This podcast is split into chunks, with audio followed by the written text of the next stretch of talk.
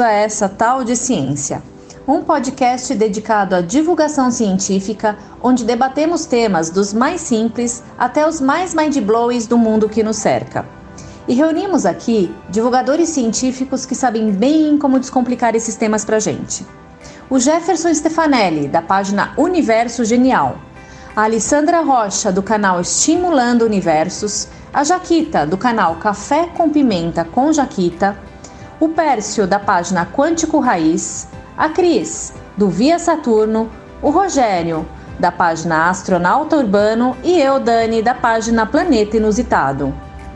E aí, galera? E esse tal de buraco negro, hein? Salve galera que nos ouve, tudo bem com vocês? Aqui é Jefferson do Universo Genial e vamos falar hoje sobre buracos negros. Que assunto maravilhoso esse, hein? Vamos aprender um pouquinho mais sobre eles, quebrar alguns paradigmas e entender como funciona esses monstros do universo. Oi, gente, tudo bem? Eu sou a Dani do Planeta Inusitado. Estamos de volta com mais um podcast, esse tal de buraco negro. Esse sim vai dar o que falar, hein? Pessoal, eu tô com um monte de pergunta aqui do, da galera que tá mandando lá na página. Já já eu vou começar aqui e vocês se preparem, para responder. E aí, galera, Rogério do Astronauta Urbano falando, tudo bem? Bom dia, boa tarde, boa noite, aí dependendo a hora que vocês estão ouvindo. É, buraco negro é uma coisa que desperta a curiosidade de todos nós, né? Inclusive o que tem dentro dele, que ninguém sabe ainda. Não é? É tudo teoria e a gente não tem nenhuma, nenhuma prova concreta do que tem lá dentro, né? Isso é uma coisa que pode um dia transformar a ficção científica em realidade, não é verdade?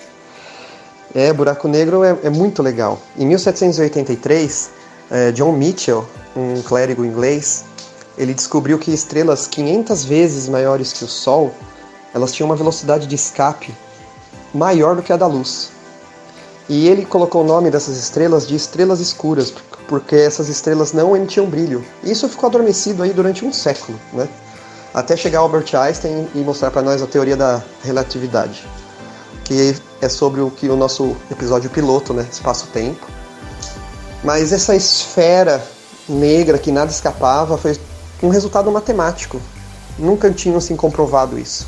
E isso ficou adormecido aí por, por décadas e décadas, mas o entendimento, o estudo sobre estrelas evoluiu e eles conseguiram aí até comprovar uh, os pulsares, que até então também era uma teoria, e com isso também eles conseguiram identificar buracos negros, né? E aí colocaram o nome, aí que foi adotado o nome buraco negro, porque até então eram estrelas escuras, né? Aí depois disso aí que veio a evolução do, do estudo, o interesse por esse astro aí maravilhoso. Perfeito, perfeita a tua colocação, Rogério. Perfeito. Eu acho que para quem está nos ouvindo é interessante saber para os leigos, até para quem tem pouco entendimento, que os buracos negros podem nascer de duas formas.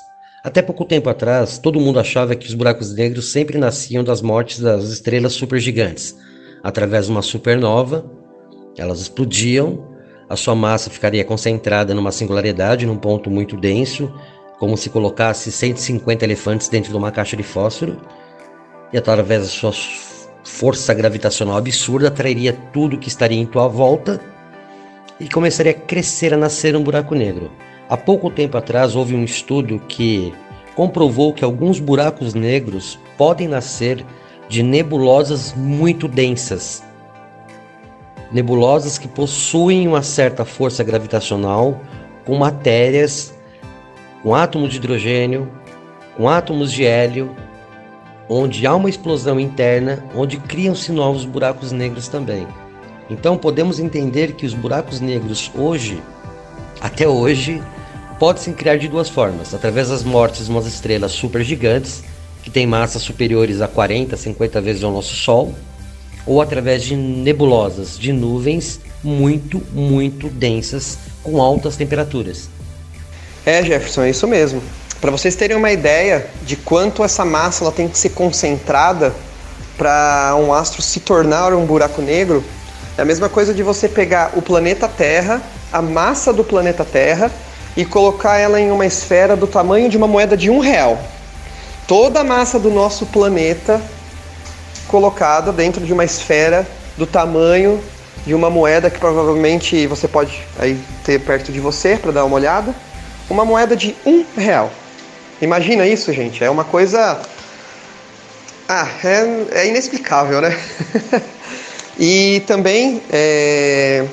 eu não sei, tem dois tipos, existem dois tipos de buracos negros, né? Tem o buraco negro estelar, que eu acho que esses da supernova também pode ser é, colocado dentro dessa classe, né? Que é quando uma estrela morre, uma estrela que tem muita massa e ela se torna um buraco negro. E também tem os buracos negros supermassivos, que esses sim são muito, muito, muito grandes e que ficam no centro das galáxias. Assim como a nossa tem o Sagitários A estrela, né? É... e quando a gente fala que são muito, muito grandes, realmente eles são. Tem um buraco negro aí que é o, o S5001481. Ele tem é, o tamanho de 1582 unidades astronômicas, para você ter uma ideia. O nosso sistema solar ele tem 80, apenas 80 unidades astronômicas, né?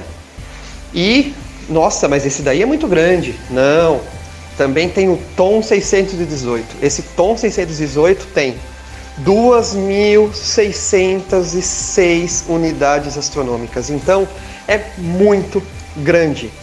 E eu tenho uma, eu sempre tenho uma pergunta, uma, uma questão que fica na minha cabeça, né? Que isso eu vou colocar mais para frente aí do assunto, para explodir a cabeça de todo mundo, né? Porque esses buracos negros deixam o nosso sistema solar. Não estou falando da Terra, não, galera. Estou falando do sistema solar, tá? Tamanho de um grão de areia. Então, por aí vocês imaginam como esse universo é imenso e tem muita coisa ainda que a gente não sabe. Então, mais para frente eu vou jogar uma pergunta para vocês, só para explodir um pouquinho a mente de vocês, tá bom? Show, show, Rogério. O tom, esse buraco negro é simplesmente monstruoso. Nós não temos ideia, nós não temos é, como imaginar a dimensão desse buraco negro. Ah, e só um detalhe: para quem não sabe, que o Rogério comentou, unidades astronômicas é, ou unidade astronômica corresponde à distância da Terra com o Sol. A distância da Terra com o Sol é de aproximadamente 150 milhões de quilômetros. Então, quando vocês ouvirem falar de uma unidade astronômica, duas unidades astronômicas, corresponde a aproximadamente 149,600 milhões de quilômetros.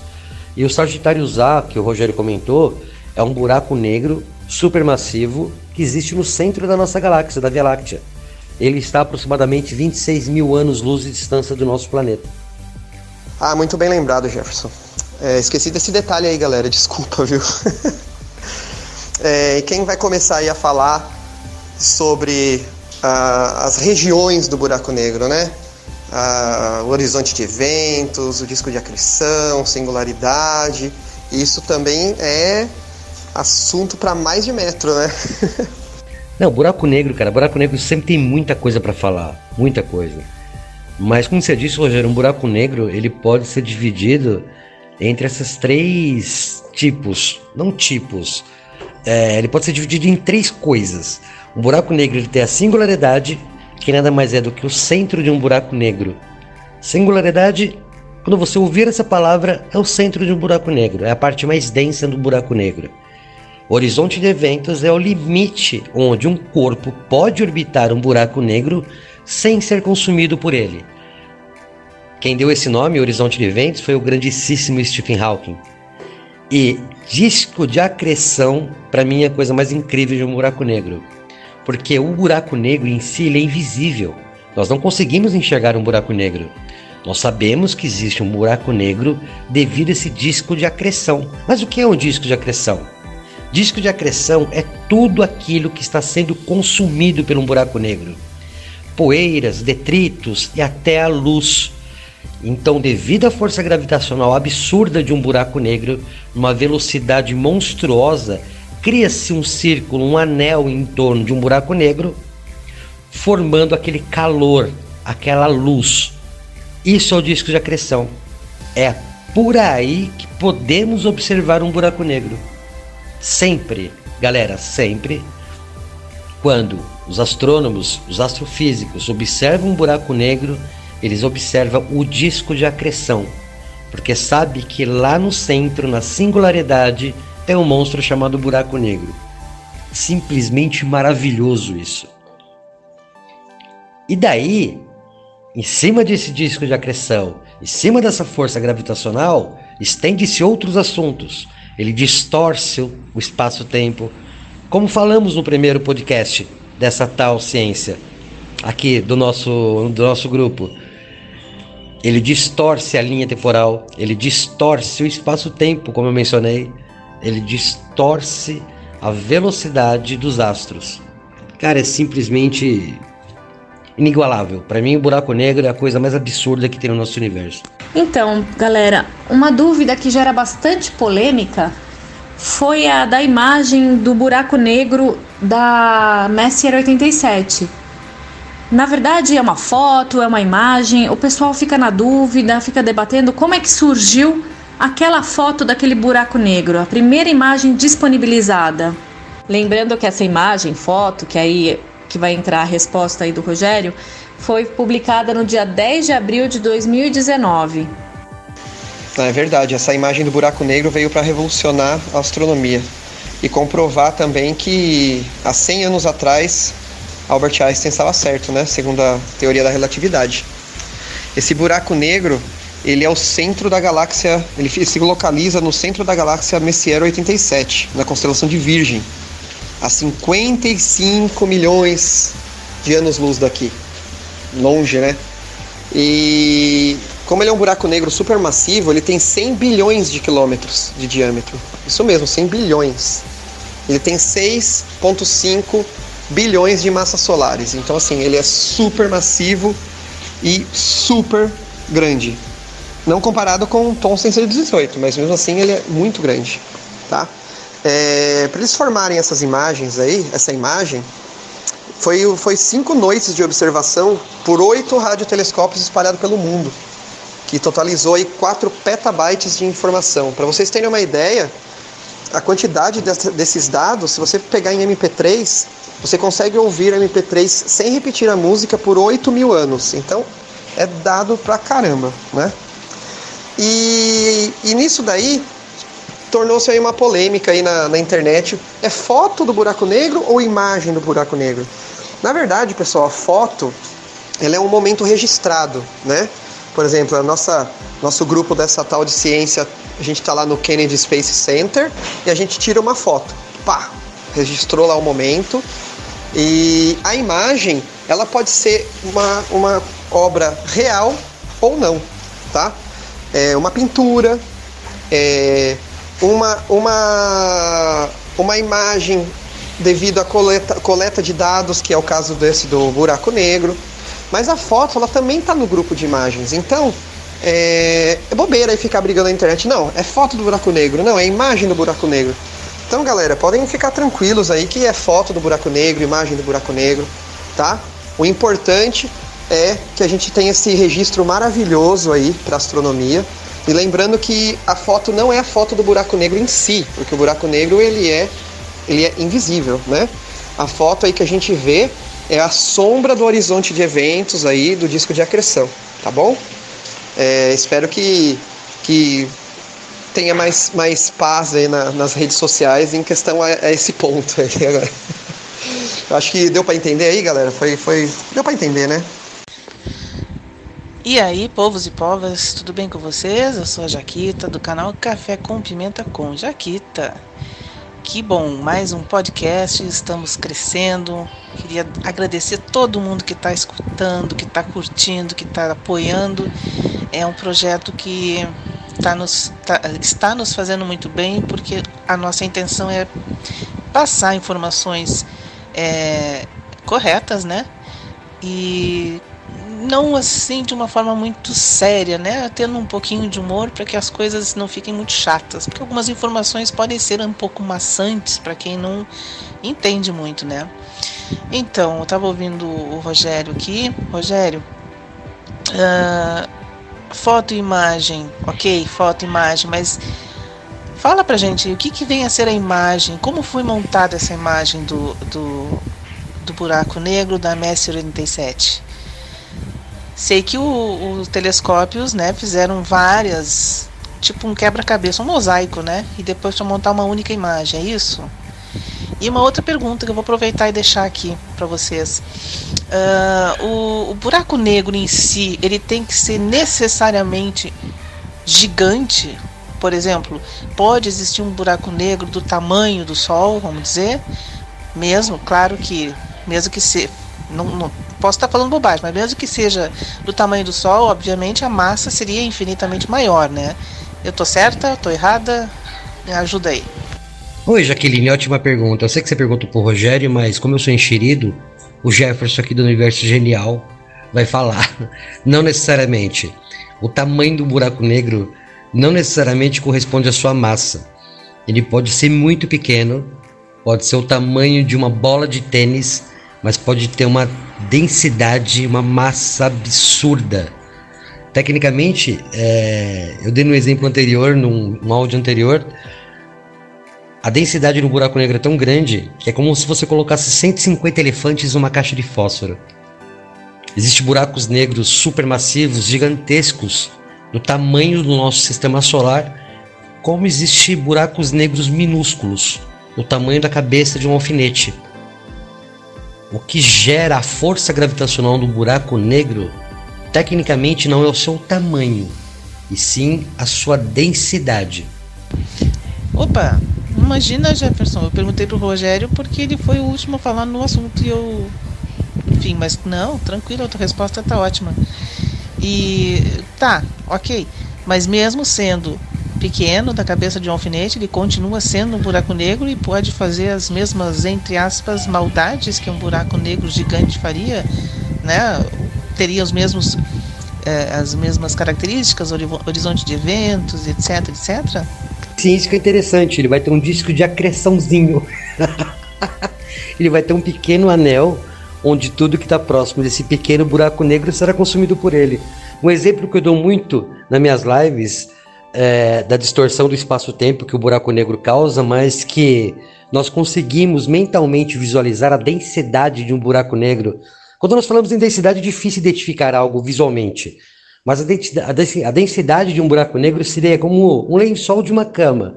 Quando você coloca uma bola de ping-pong, pouco vai afunilar isso. Se você colocar uma bola de futebol, que é um pouco mais pesada, que tem mais massa, vai afundar um pouco mais. Agora vamos imaginar uma bola de boliche, que ela tem mais massa, ela é mais pesada. Se ela fosse um buraco negro, ela ia afundar mais nesse lençol. Então o buraco negro é mais ou menos isso, ele afunda o tecido de espaço-tempo. Então quando nós falamos da densidade de um buraco negro é justamente isso. Ele afunda o tecido do espaço-tempo. A singularidade de um buraco negro é justamente esse ponto central. O pico final de um funil. Isso é singularidade no buraco negro. Ah, que show, que show, legal.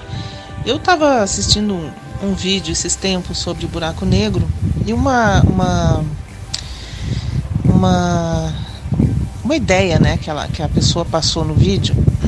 Depois eu posso deixar o nome do vídeo direitinho para vocês. É a seguinte: quanto maior o buraco negro, quanto mais denso, maior não, quanto mais denso ele for, né? Mais gigante ele for, é, seria equivalente a, a, a, estar do lado de fora de um, de um estádio de futebol, por exemplo. Então, se o jogo é um jogo extremamente importante, final, né? Então a gente sabe se que tem algum evento importante acontecendo ali pelo aglomera pela aglomeração de pessoas que estão do lado de fora desse estádio. Então se sabe que quando tem muita gente e muita correria, muitas pessoas de várias uh, nacionalidades diferentes, então se sabe-se sabe -se que é um, uma decisão importante naquele jogo. Então sabe-se que lá dentro daquele estádio está tendo ou vai ter, né, algum jogo importante. A mesma a mesma relação ela fez com o buraco negro. Quanto mais denso ele for, maior vai ser a reação da, da ação do, do disco de agressão dele, da gravidade que ele vai impor aos astros que estão por perto. Eu achei interessante essa colocação. E aí, Jaquita, tudo certo? O Jefferson respondeu aí para você a questão dos buracos negros, seus tamanhos, massa. É exatamente, quanto mais massa o buraco negro tiver, mais ele vai mexer ali em seu, em seu ao redor, né? É, exatamente, esse exemplo do estádio aí foi bem legal. Tanto que uma das maneiras de estudo para encontrar buracos negros é exatamente essa. Quando eles acham uma estrela binária, que uma dessas estrelas é praticamente invisível e a estrela está orbitando alguma coisa que não se consegue ver, provavelmente ali tem um buraco negro, entendeu? Esse é o primeiro passo como eles identificam os buracos negros. E a imagem da, do Messier 87, ele foi coletado todos esses dados aí que eu, que eu disse, e a cientista Cat Bowman, né, ela tem 29 anos só, e mais 200 cientistas é, coletaram esses dados, esses algoritmos, né, e foram montando a imagem até formar aquela, aquela coisa maravilhosa que a gente conhece hoje, tá? E, então é isso daí, foi assim que foi formada a imagem, tá bom? E tem mais perguntas aí? Como que é? Podem mandar perguntas, galera. Certinho, pessoal. Valeu, Rô, pelas respostas, Jaquita, Jefferson. Mas tem uma perguntinha aqui, olha. Existe alguém que está trabalhando para descobrir o que acontece quando entra dentro de um buraco negro? A pergunta é do Gabriel Alves. É, então, em um dos últimos trabalhos do Stephen Hawking, né, em 2016, foi justamente aí isso daí, é, que o buraco negro pode ser, ele não pode ser tão negro assim. Então ele estava tentando provar que nem tudo que caía num buraco negro era destruído, mas eles poderiam ir para um outro lugar, para um outro universo. Aí começa a dar um nó nos neurônios, né? que se ele tiver certo disso daí, é o famoso buraco de minhoca, né? Que é o buraco negro e quando alguma coisa entra no buraco negro, ela é expelida por um buraco branco, mas em outro, outra parte do universo. E a, a gente até tocou nesse assunto no nosso primeiro podcast, né? O buraco de minhoca. Aí sim começa a imaginação viajar, e deixar a gente mais louco ainda. Isso tem a ver diretamente com o, o caso do holograma? A, quem cai no buraco negro, segundo a teoria, automaticamente se tornaria um holograma? Ou não tem nada a ver? Ah, muito obrigada, Rô. Inclusive o Gabriel Alves também ele continua aqui perguntando se existem os buracos brancos, que seria o outro lado do buraco negro, ou se é só especulação. É o, é o que você disse aí, né? Isso, os buracos brancos ainda é uma é só uma especulação, né? É só uma especulação. E fora outras outras outras coisas que, que especulam, que cogitam como pode ser dentro de um buraco negro, né? E isso daí que mexe com a nossa curiosidade e quando isso for realmente descoberto, eu, foi como eu falei, eu acho que pode ser que a ficção científica pode se tornar realidade, né? Então, Dani, é uma especulação e bem e bem apresentada pelo Rogério. Stephen Hawking ele tinha uma outra ideia em relação a isso. Stephen Hawking, por exemplo, ele dizia que o que cai dentro de um buraco negro apesar de se destroçar, de se quebrar em mil pedacinhos, aquilo não perderia informação. Stephen Hawking ele acreditaria que tudo, tudo que tem no nosso universo não se perde informação. Que mesmo que nós caíssemos dentro de um buraco negro, a nossa energia que seria consumida pelo um buraco negro e talvez expelida no universo através de radiação Hawking, que a gente vai falar um pouquinho mais para frente, seria transformada em informações que nós não conseguiríamos ler ela. Parece algo louco, mas um exemplo prático para entender isso é a mesma coisa que você pegar uma enciclopédia e colocar essa enciclopédia numa fogueira. Tudo que está nessa enciclopédia vai queimar. Só que as cinzas dessa enciclopédia ainda contêm dados da enciclopédia só que não estão mais fáceis de leitura para nossa forma. Nós não conseguiríamos ler mais o que está naquela enciclopédia através das cinzas, mas nós sabemos que aquelas cinzas ainda faz parte de uma enciclopédia. É algo assim absurdamente, absurdamente louco, né? Stephen Hawking ele teorizou muito isso. E uma parte disso é a prática da radiação Hawking. Isso tem a ver diretamente com o, o caso do holograma? A, quem cai no buraco negro, segundo a teoria, automaticamente se tornaria um holograma. Ou não tem nada a ver? Jefferson e Rogério, ou quem mais uh, puder me responder. Essa questão. Uh, talvez fuja um pouquinho do tema aqui do buraco negro, mas essa questão do essas informações, as informações no universo não se perdem nunca. Uh, alguém pode explicar isso um pouco melhor? Confesso que buguei. Agora eu buguei. Então, já que no livro Stephen Hawking ele dá um exemplo assim: se você colocar um livro numa fogueira, o livro ele vai pegar fogo e vai se queimar. O que vai sobrar do livro vai ser as cinzas do livro. Tecnicamente, você não consegue mais ler esse livro, porque biologicamente, mentalmente, você não consegue ler as cinzas, mas as informações contidas no livro ainda estão naquelas cinzas.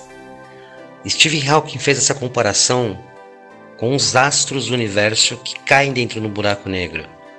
Os planetas, as estrelas têm informações, têm átomos de hidrogênio, têm átomos de hélio, carbono, de ferro, e isso consumido dentro de um buraco negro, essa energia, esses átomos não se perdem completamente.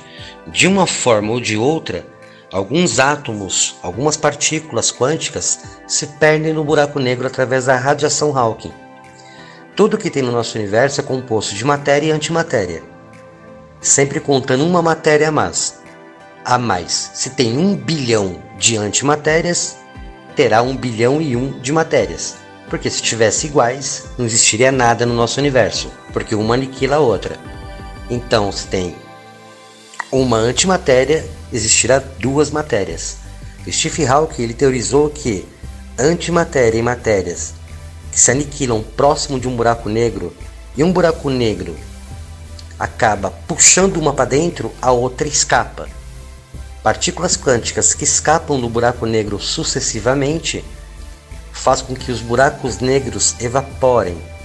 E ao passar de milhões e milhões de anos, os buracos negros explodam.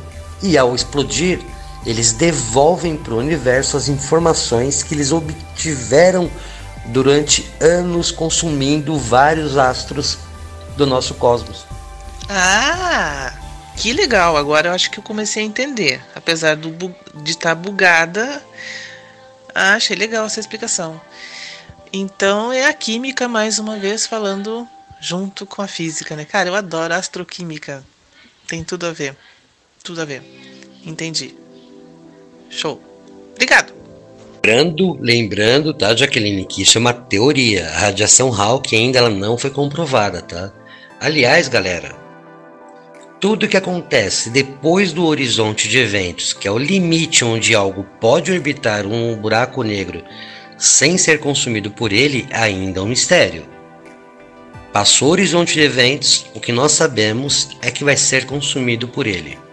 O que acontece lá dentro na singularidade é um mistério. Se há um buraco de minhoca que você atravessará para outra dimensão, para outra galáxia, sairá pelo um buraco branco, tudo isso é um mistério. Então, Jeffs, completando essa sua explicação, é, responde até a pergunta da Duli Souza, ou Souza Duli. Ela pergunta se é possível ter vida em um buraco negro. Como você mesmo disse, tudo que acontece depois do horizonte de eventos ainda é um mistério. É, é isso mesmo, então? É isso aí, Dani. Respondendo a pergunta da Souza ou do Souza, é impossível saber. Tecnicamente, vida biológica não porque nenhum tipo de vida biológica suportaria essa força gravitacional absurda. Mas nós não sabemos. Tá, então assim, um buraco negro ele pode se formar, como vocês já falaram, a partir de, de restos de estrelas mortas, né, e tal. ou nebulosas, enfim, mas e pode ser formado de uma galáxia? É possível uma galáxia inteira morrer? Isso é possível? Eu sei que está meio fora também do, do, dos buracos negros, mas agora me veio essa dúvida. E Jaqueline, tecnicamente as galáxias existem devido aos buracos negros supermassivos. Tecnicamente, todas as galáxias têm um buraco negro no seu centro. Se não existisse um buraco negro no centro da Via Láctea, no centro de Andrômeda ou no centro de outras galáxias, as galáxias não existiriam. São os buracos negros centrais supermassivos que mantêm essa harmonia da galáxia. Essa força gravitacional absurda do nosso buraco negro, por exemplo, Sagitário A, que está a 26 mil anos-luz de distância da Terra, que mantém a Via Láctea nessa harmonia. Então toda a galáxia tem um buraco negro supermassivo no seu centro. E é graças a ele que existe a Via Láctea. É graças a ele que nós existimos. Sim, eu sei que todas as galáxias, ou praticamente todas, né, até onde se sabe, existe um buraco negro central. Mas de qualquer forma, é possível uma galáxia inteira morrer? Alguém já falou sobre isso em algum lugar? Você sabe me dizer? Então, Jaque, respondendo a sua pergunta, até hoje não tem nenhum relato que um buraco negro consumiu uma galáxia, né? O que nós sabemos é que as galáxias talvez um dia se acabem colidindo umas com as outras mas que um buraco negro tem uma força devastadora para acabar com uma galáxia, nós sabemos que eles têm. Mas até hoje nunca nada foi encontrado a respeito disso. Eu tenho aqui a pergunta do um afútil. Ele quer saber, ou ela, não sei, se é possível ver um buraco negro por um telescópio. Respondendo à pergunta do nosso amigo afútil, não, com um telescópio comum é impossível observar um buraco negro. Até como dito anteriormente, ele é invisível. Nós conseguimos observar o disco de acreção, mas como, com um telescópio comum é impossível observá-lo. E eu tenho aqui um combo de três perguntas em uma. As perguntas são do Gui Friol. A primeira pergunta é: como um astrofísico chega à conclusão de que o que ele está olhando é um buraco negro e não outra coisa? A segunda questão é como se quantifica o tamanho de um buraco negro. E a terceira e última do Guy Friol é se existe buraco negro quântico e se precisa ser um astrofísico para encontrar um. Respondendo a pergunta do Guy Friol, o próprio disco de acreção, que é aquele disco de detritos em torno de um buraco negro, determina o tamanho do buraco negro. Quanto maior esse disco, maior é um buraco negro. E normalmente, sim, são os astrofísicos que buscam esses buracos negros no nosso universo. Astrofísicos são aqueles que estudam física no universo. Como os buracos negros são astros que só podem ser observados através do disco de acreção, através da detecção da curvatura da luz, são os astrofísicos que conseguem detectá-los. Respondido, meu amigo Gui? O Victor Ferraz pergunta: das teorias que falam, qual é a mais provável e o que acontece depois que cai dentro de um buraco negro? Eu acho que isso daí já foi também respondido, mas se alguém quiser complementar, tá aí a pergunta. E aí, galera, beleza? Rogério falando aqui. Bom, respondendo a pergunta do Vitor Ferraz, das teorias que é a mais provável que acontece depois que cai em um buraco negro. Bom, uh, tem a, principal aí, que é a, que é a, que é a ciência mais, mais, que é mais plausível, né? Que é depois que você passou do, do horizonte de eventos, tem a espaguetificação, né? E chegou ali na singularidade, nada escapa, porque a pressão é tão forte, a massa é tão densa, que nada escapa, né? E também tem as outras hipóteses, assim, que começa a dar uma viajada. Por exemplo, é, o que o Stephen Hawking estava estudando, né? Que quando você cai no buraco negro, você pode ir para outro universo, aí no buraco de minhoca. E se você for mais longe ainda aí, né, na ficção, tem um filme Interestelar, que o Dr. Cooper entra no buraco negro e cai num Tesseract. E ali ele tem acesso à quinta dimensão, né? Muita gente tem, tem dúvida aí sobre a quinta dimensão, E eu fiz um exemplo bem legal no meu Instagram um dia que todo mundo gostou. A quinta dimensão, ela não tem uma timeline correta entre passado, presente e futuro, tá? Então você pode acessar presente, passado, futuro, do jeito que você quiser e você pode interferir ali, na hora que você quiser. Eu dei um exemplo que é a mesma coisa de você estar em cima de um prédio na Avenida Paulista, no meio da Avenida Paulista, e você consegue ver o começo da Avenida Paulista, o meio e o final. O começo é o passado, o meio é o presente e o final é o futuro. Então você consegue ver no, no mesmo tempo, tá? Presente, passado, futuro, e você consegue interferir dentro desse, dessas, dessa, dessa avenida. Então o pessoal entendeu muito bem aí, né? E mas isso é uma ficção, é do filme, mas que eu gosto pra caramba e que eu acho que muita gente gosta. E se você for mais longe ainda na ficção, na para explodir a mente, quando eu assisti Homens de Preto, Man Black, pela primeira vez no final vai tirando o zoom do nosso planeta, da nossa galáxia, do nosso universo observável, e isso está dentro de uma bolinha de gude. E do lado tinha outras bolinhas de gudes também. E se essas bolinhas de gudes não for um buraco negro super gigante? E tudo que a gente conhece está dentro dele, né? Mas isso é muito loucura, né, galera? Bom, é, é isso daí. Não sei se eu fui claro, mas espero ter ajudado aí. Ok, então pessoal, tenho mais duas perguntas aqui do Gabriel Alves. Por que o tempo se comporta diferente em volta de um buraco negro? E a outra pergunta: os buracos negros ficam parados ou eles vagam no universo? Muito obrigada, Gabriel Alves.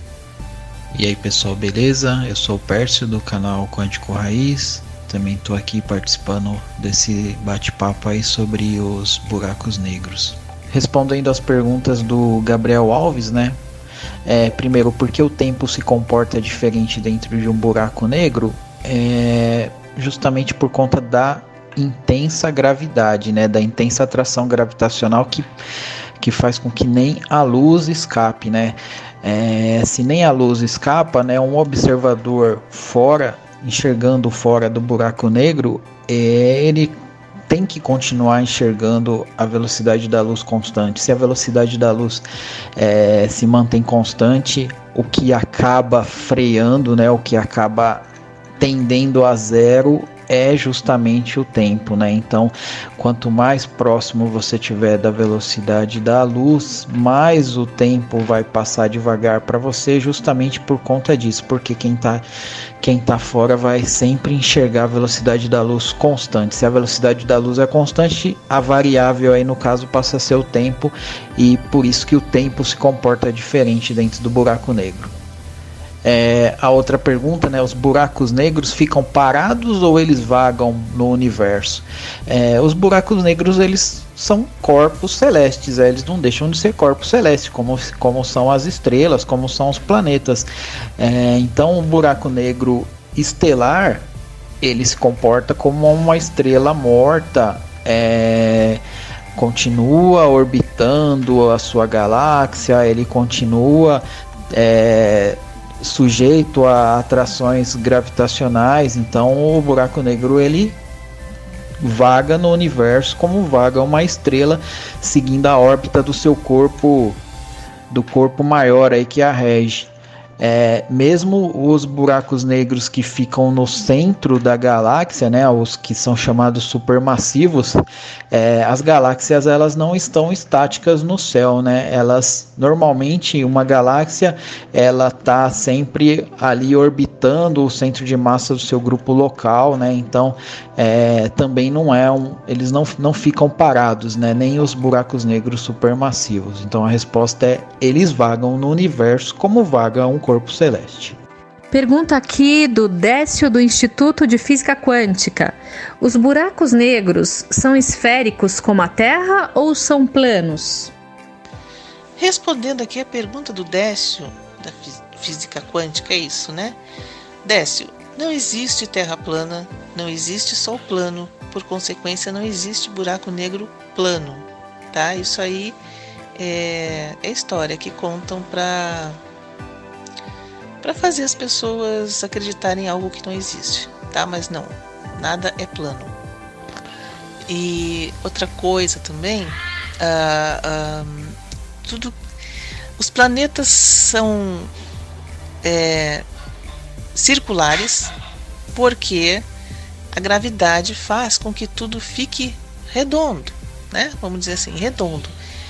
Então a, a força da gravidade que é no centro, que é no núcleo, vai puxando as coisas, né? Vai trazendo as coisas para em direção ao seu núcleo e então aquilo vai ficando redondo. Então tudo que tiver uma, a gravidade vai ser redondo. Complementando a pergunta aí do Décio, né, de, do Instituto de Física Quântica, né, se os buracos negros são esféricos como a Terra ou são planos, né, a Jaquita já explicou que nenhum corpo celeste é plano. É, talvez a dúvida dele seja relacionada ao tecido espaço-tempo, né? O tecido espaço-tempo a gente fala que ele é assintoticamente plano, mas isso é porque a grandes distâncias a gente tem as curvaturas suavizadas, né? Então, é, o tecido espaço-tempo, pela sua dimensão, a, as curvaturas que são devidas à gravidade, elas desaparecem a grandes distâncias, né? Então, é por isso que a gente tem essa essa aproximação de falar que o tecido espaço-tempo é plano. Mas no caso do buraco negro é, não, não é ele não é plano né? Ele assim como nenhum outro corpo celeste ele é plano. Gente, a Bela Isa está perguntando aqui se o espaço-tempo é realmente rasgado pelo buraco negro ou se é só um ponto de densidade infinita. A pergunta da Bela Isa o espaço-tempo é realmente rasgado pelo buraco negro ou é só um ponto de densidade infinita? É... A gente não sabe, né, o Bela Isa, porque se ele realmente fosse rasgado pelo.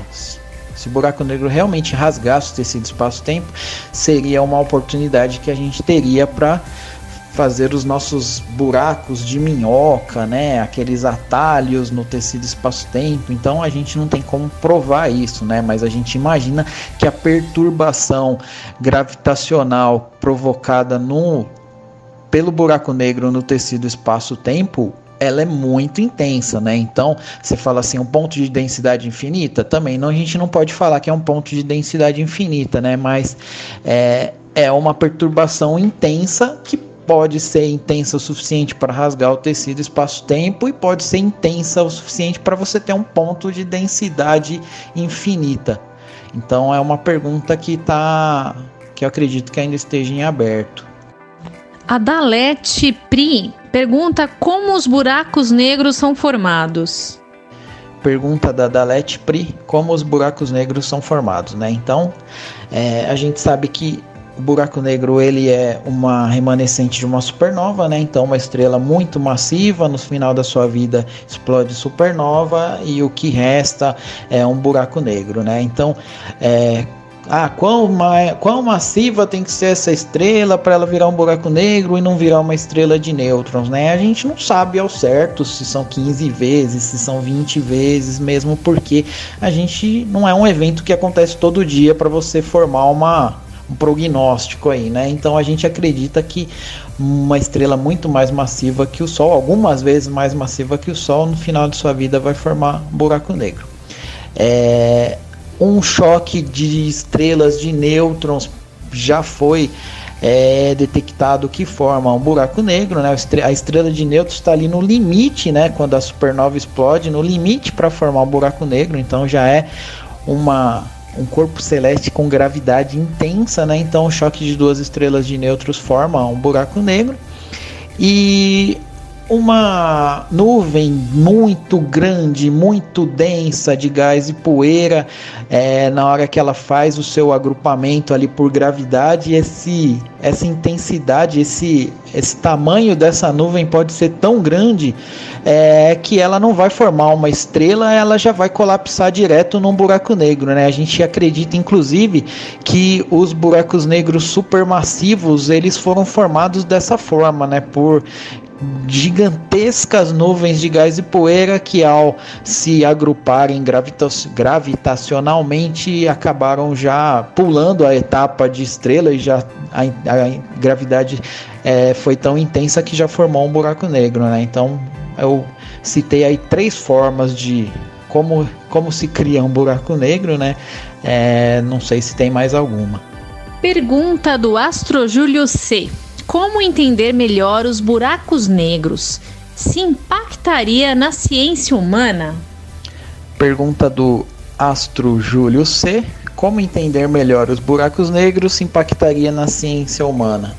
Bom, é o que a gente tem feito, né? Tentando entender cada vez mais como funciona o buraco negro e isso para a ciência representa uma grande oportunidade de conhecimento, né? A gente é, acaba entendendo melhor a formação do universo por conta desses estudos, né? Então, o impacto na ciência humana seria esse, né? O, o conhecimento sobre a formação do universo. E mais uma aqui Considerando o interestelar, que tipo de energia anularia a força gravitacional de um buraco negro? A pergunta é de Clayton Braga. Pergunta do Clayton Braga, né? Considerando o interestelar, que tipo de energia anularia a força gravitacional de um buraco negro? É, considerando o interestelar, é, eu acho que nenhuma. Se nem a luz escapa dos buracos negros, por que os quasares são tão luminosos? Pergunta de ex Neto. A questão dos quasares é porque os buracos negros supermassivos eles são canibais, né? Eles ficam é, se alimentando de matéria que eles capturam por atração gravitacional e o que escapa do disco de acreção, a energia que escapa, ela acaba provocando esse, esse efeito, né? Por conta. É, eles falam que é estresse gravitacional e fricção com o material que está sendo absorvido, né? Então, é, não é que algo está escapando do buraco negro, é a energia que está no limite ali da acreção, né? Então, alguma coisa, o buraco negro é, captura e alguma coisa escapa. E o que escapa por conta dessa região ser intensamente com uma gravidade intensa acontece esse, esse efeito aí. Porque a matéria capturada pelo buraco negro, ela não cai diretamente no buraco negro, né? Ela, ela se concentra no disco de acreção, ele vai se alimentando dela, né? Então alguma coisa escapa, né? Então quando quando escapa tem esse efeito aí por conta da do estresse gravitacional, né, que, é fa que, que se fala aí, e da, e da fricção com o material que está que tá sendo absorvido. A pergunta do Alex underline Belo underline 19 qual o tamanho mínimo um buraco negro pode ter? É, não existe um tamanho mínimo, né? É, a gente, teoricamente, você pode ter até o tal de buraco negro quântico aí que alguém falou, é, pode existir, né? Ele pode, ele pode ser tanto gigantesco como um buraco negro supermassivo, como ele pode ter, é, pode, pode ter tamanhos atômicos aí. Tudo depende de, do quanto você consegue compactar a matéria de forma a provocar uma atração gravitacional intensa. Pergunta do underline dan.andrade, como que os buracos negros evaporam? Meu, essa pergunta é muito interessante, né? Porque ao contrário do que muita gente possa imaginar, é, os buracos negros eles não duram para sempre, né? Uma hora eles simplesmente evaporam. É, e como que a gente sabe que isso acontece? É, o grande cientista Stephen Hawking, né, que é o maior estudioso de buracos negros, né, ele formulou a, a teoria da radiação Hawking, que é uma teoria que fala né, que os buracos negros eles emitem radiação térmica é, e essa radiação térmica ela é devida a efeitos quânticos que acontecem no limite do horizonte de eventos, né? Principalmente o tunelamento quântico. Então, ela, o buraco negro ele vai perdendo energia, vai perdendo matéria aos poucos é, com essa emissão de radiação aí, né? Então, a tendência é que o buraco negro desapareça com o tempo, mas esse tempo é muito, mas muito longo para os buracos negros estelares que a gente é, tem condição aí de começar a estudar. Olá, aqui é a Alessandra Rocha do canal Estimulando Universos e hoje eu vim aqui rapidinho no final desse podcast para dar duas dicas. Duas dicas onde você pode obter mais informações, se é que é possível, hein? Porque essa galera detonou nesse podcast. Muita informação relevante e eu vou trazer então duas dicas só para fechar aí. A primeira é um documentário lá da Netflix é, se não me engano, foi do ano passado, tá? Tanto é que ele inclui a, o assunto da imagem do, do buraco negro e ele dá uma passada em todo o histórico. Então, desde a primeira vez que se cogitou a ideia de buraco negro até os dias de hoje. Esse documentário se chama é, Apocalipse Black, Black Hole. É, gente, é muito legal porque quem apresenta é a, a Jana Levin. Ela é uma astrofísica da Universidade de Colômbia. É maravilhoso. Ela é uma baita de uma divulgadora científica. Então ela consegue é, transformar aquelas informações em algo mais é, próximo da gente. Então não se esqueça, esse daí tá lá no Netflix. Você pode escolher dublado, legendado, enfim. O outro é um canal no YouTube que, para quem gosta de astronomia e astrofísica, não pode perder. É o PBS Space Time. Esse canal ele é exclusivamente em inglês, então você vai treinando aí teu inglês, não é verdade? Lá, gente, no PBS, eles têm uma playlist de 18 vídeos só sobre black holes. Você põe lá na, na busca das playlists dele, coloca black holes e é maravilhoso. Cada vídeo tem mais ou menos de meia hora, 40 minutos, então também é uma fonte maravilhosa de pesquisas. Bom, hoje a minha participação é isso, mas a galera aí mandou muito bem e eu espero vocês no próximo podcast. E aí, pessoal, gostaram do nosso podcast de hoje? Olha, porque essa tal de ciência tem muito ainda o que falar, viu? Qualquer dúvida ou informação que vocês quiserem, é só falar com a gente lá no Insta. O Jefferson Stefanelli do Universo Genial, a Alessandra Rocha do Estimulando Universos, a Jaquita do Café com Pimenta com Jaquita, o Pércio do Quântico Raiz, a Cris do Via Saturno, o Rogério do Astronauta Urbano e eu, Dani, do Planeta Inusitado. Valeu, gente, e até o próximo podcast.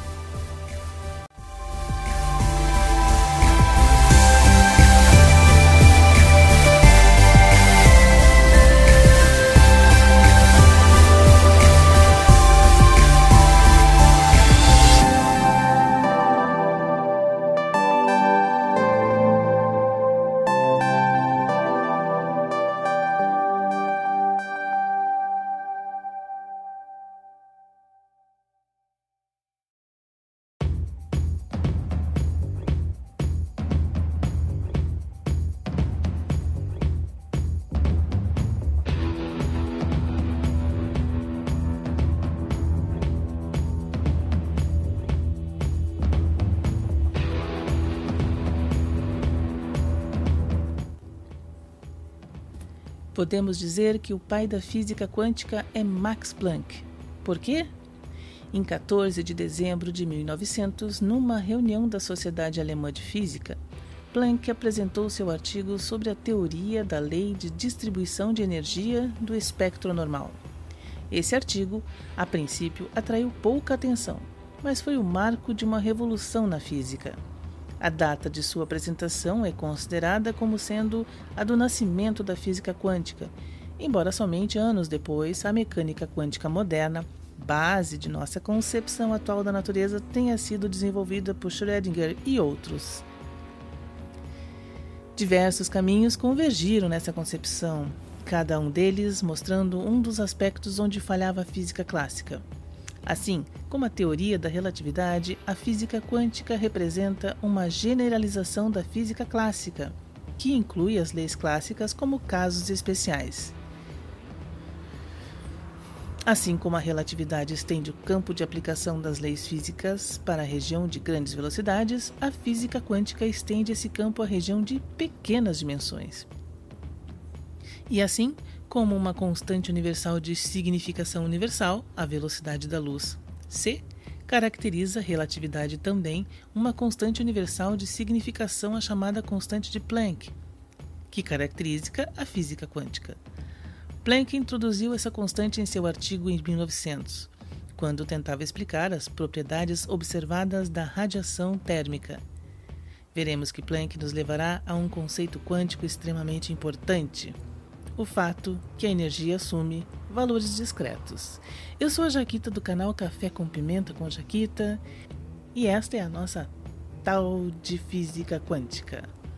Vai daí, Dani!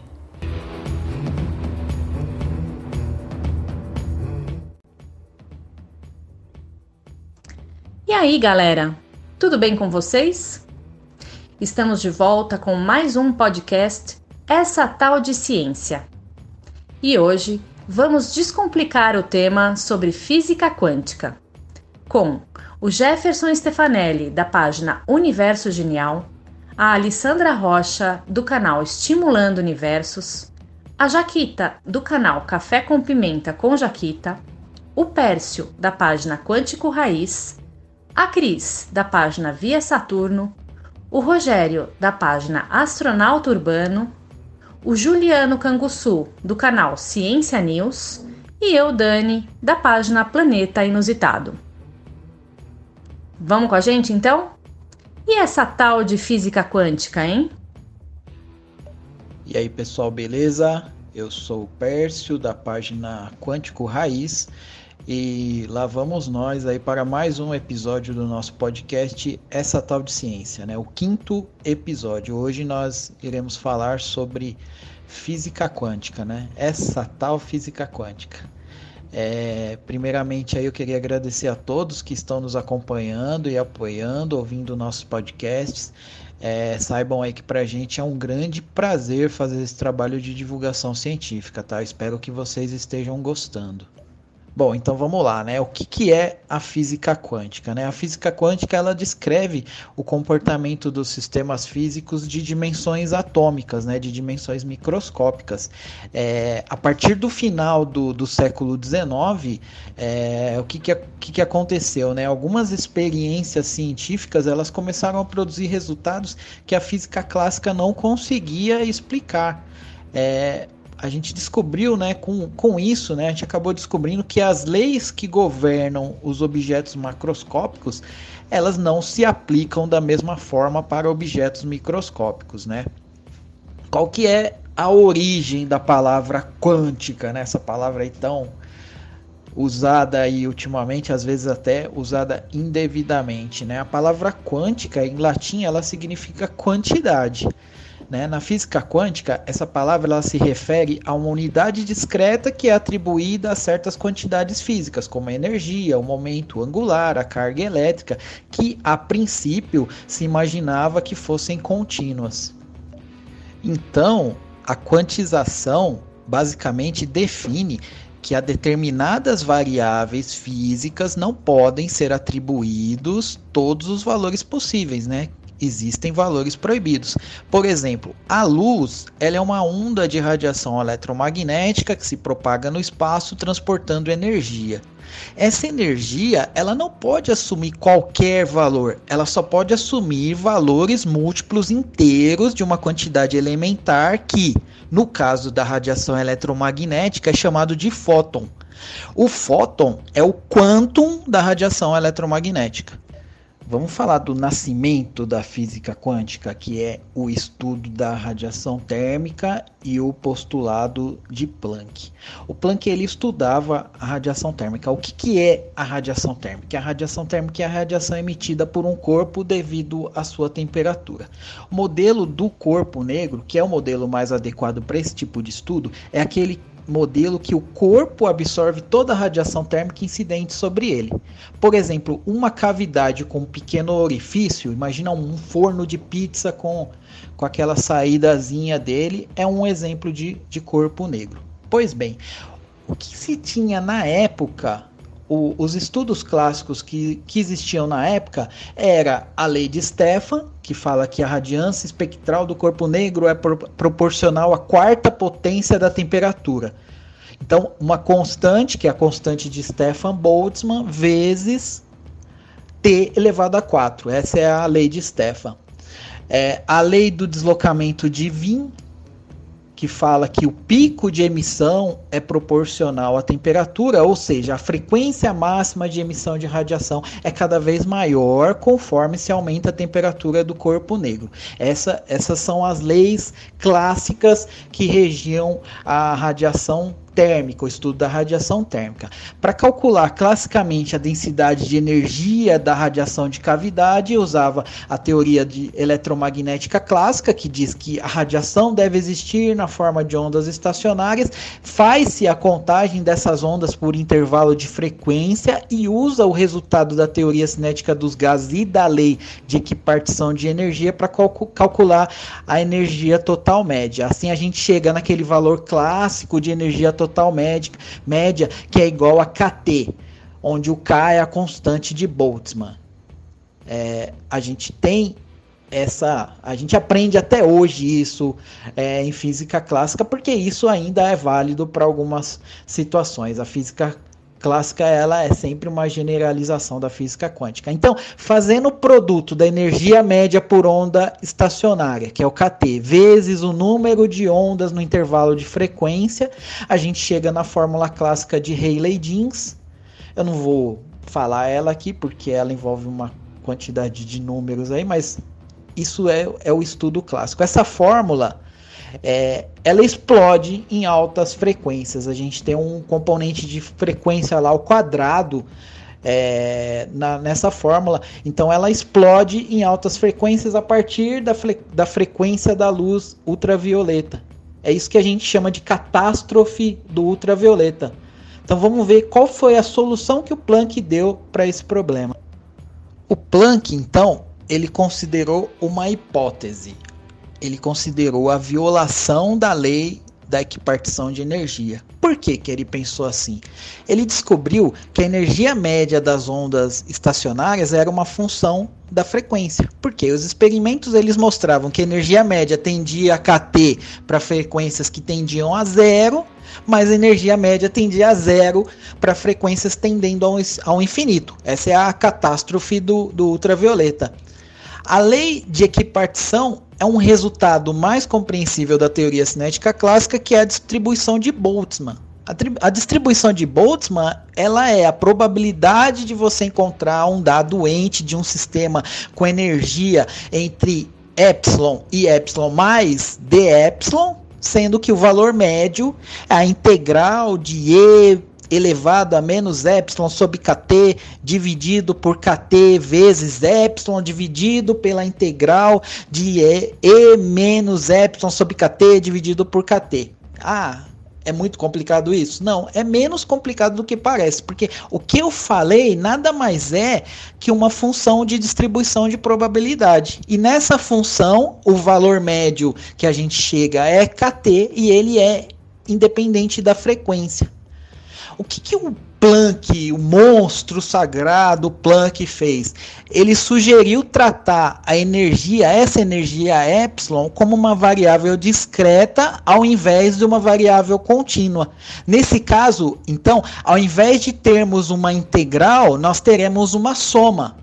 Então a gente vai ter, ao invés de ter o dt da integral, esse dt da integral ele vai virar um delta t e com isso, Planck descobriu que ele poderia obter epsilon igual a kt, aproximadamente igual a kt, quando delta t fosse pequeno e epsilon mais ou menos igual a zero quando delta t fosse grande. Como ele precisava de epsilon igual a kt para para frequências pequenas e epsilon igual a zero para frequências grandes, ele supôs que essas grandezas eram proporcionais. Então, delta epsilon é proporcional à frequência. Quando você transforma isso numa, numa equação, você fala que delta epsilon é igual a h vezes ni. Ni é a frequência e h é a constante de Planck. Então, o Planck fez os cálculos, chegou no valor da constante e resolveu o problema resolveu o problema da catástrofe do ultravioleta. E meio que sem querer, num ato de desespero, como ele disse, ele inventou a física quântica. Então a gente pode considerar os fótons como sendo pequenos pacotes que compõem a luz e transportam a energia contida nas radiações eletromagnéticas.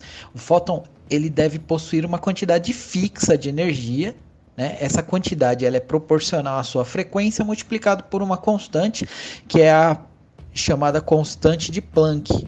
É o valor, nominal dela é 6,63 vezes 10 a menos 34 joules segundo uma quantidade muito pequena, é um valor muito pequeno essa constante de Planck.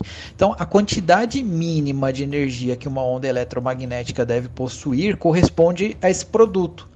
É, H vezes Ni, né, que a gente chama, sendo que o Ni é a frequência e o H é a constante de Planck.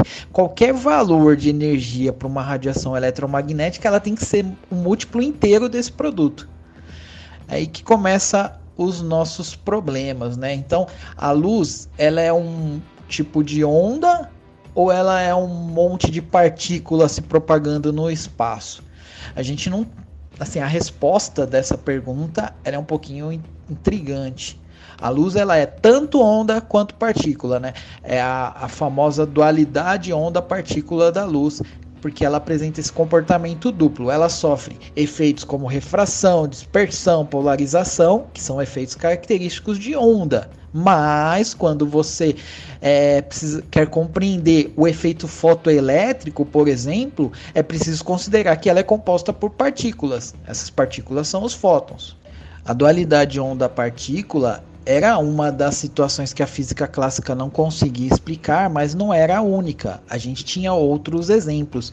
No início do século XX, os cientistas eles ainda estavam começando a entender as estruturas dos átomos, né? Tanto que o modelo mais aceito é, era o modelo de pudim de passas do Thomson, que tinha muitas brechas, tinha muitos erros, não era o modelo lá dos mais confiáveis, mas no início do século era o modelo em voga. O, o físico neozelandês, o Rutherford, ele provou através dos experimentos deles, dele que os átomos eles eram compostos de um pequeno núcleo com carga elétrica positiva rodeado por uma nuvem de elétrons com carga elétrica negativa. É, foi o modelo que sucedeu o modelo de Thomson, né, foi o modelo de Rutherford. Só que esses elétrons eles não poderiam estar parados, porque se eles tivessem se eles tivessem parados, eles cairiam em direção ao núcleo devido à atração colombiana.